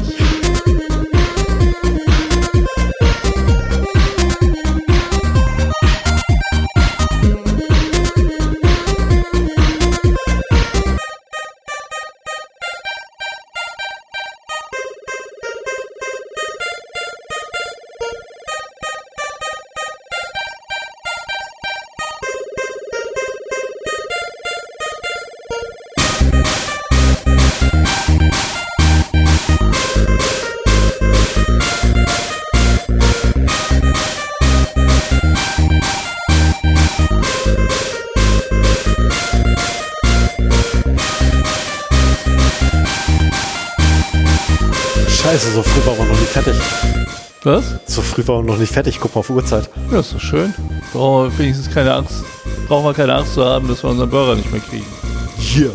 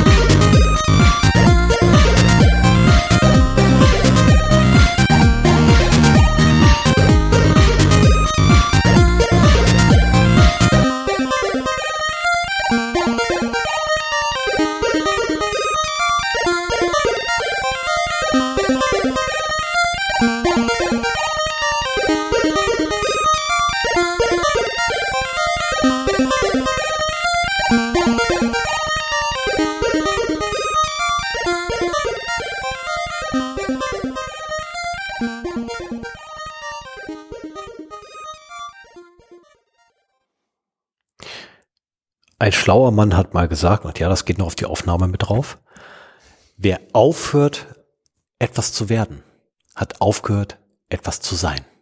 Oliver Kahn.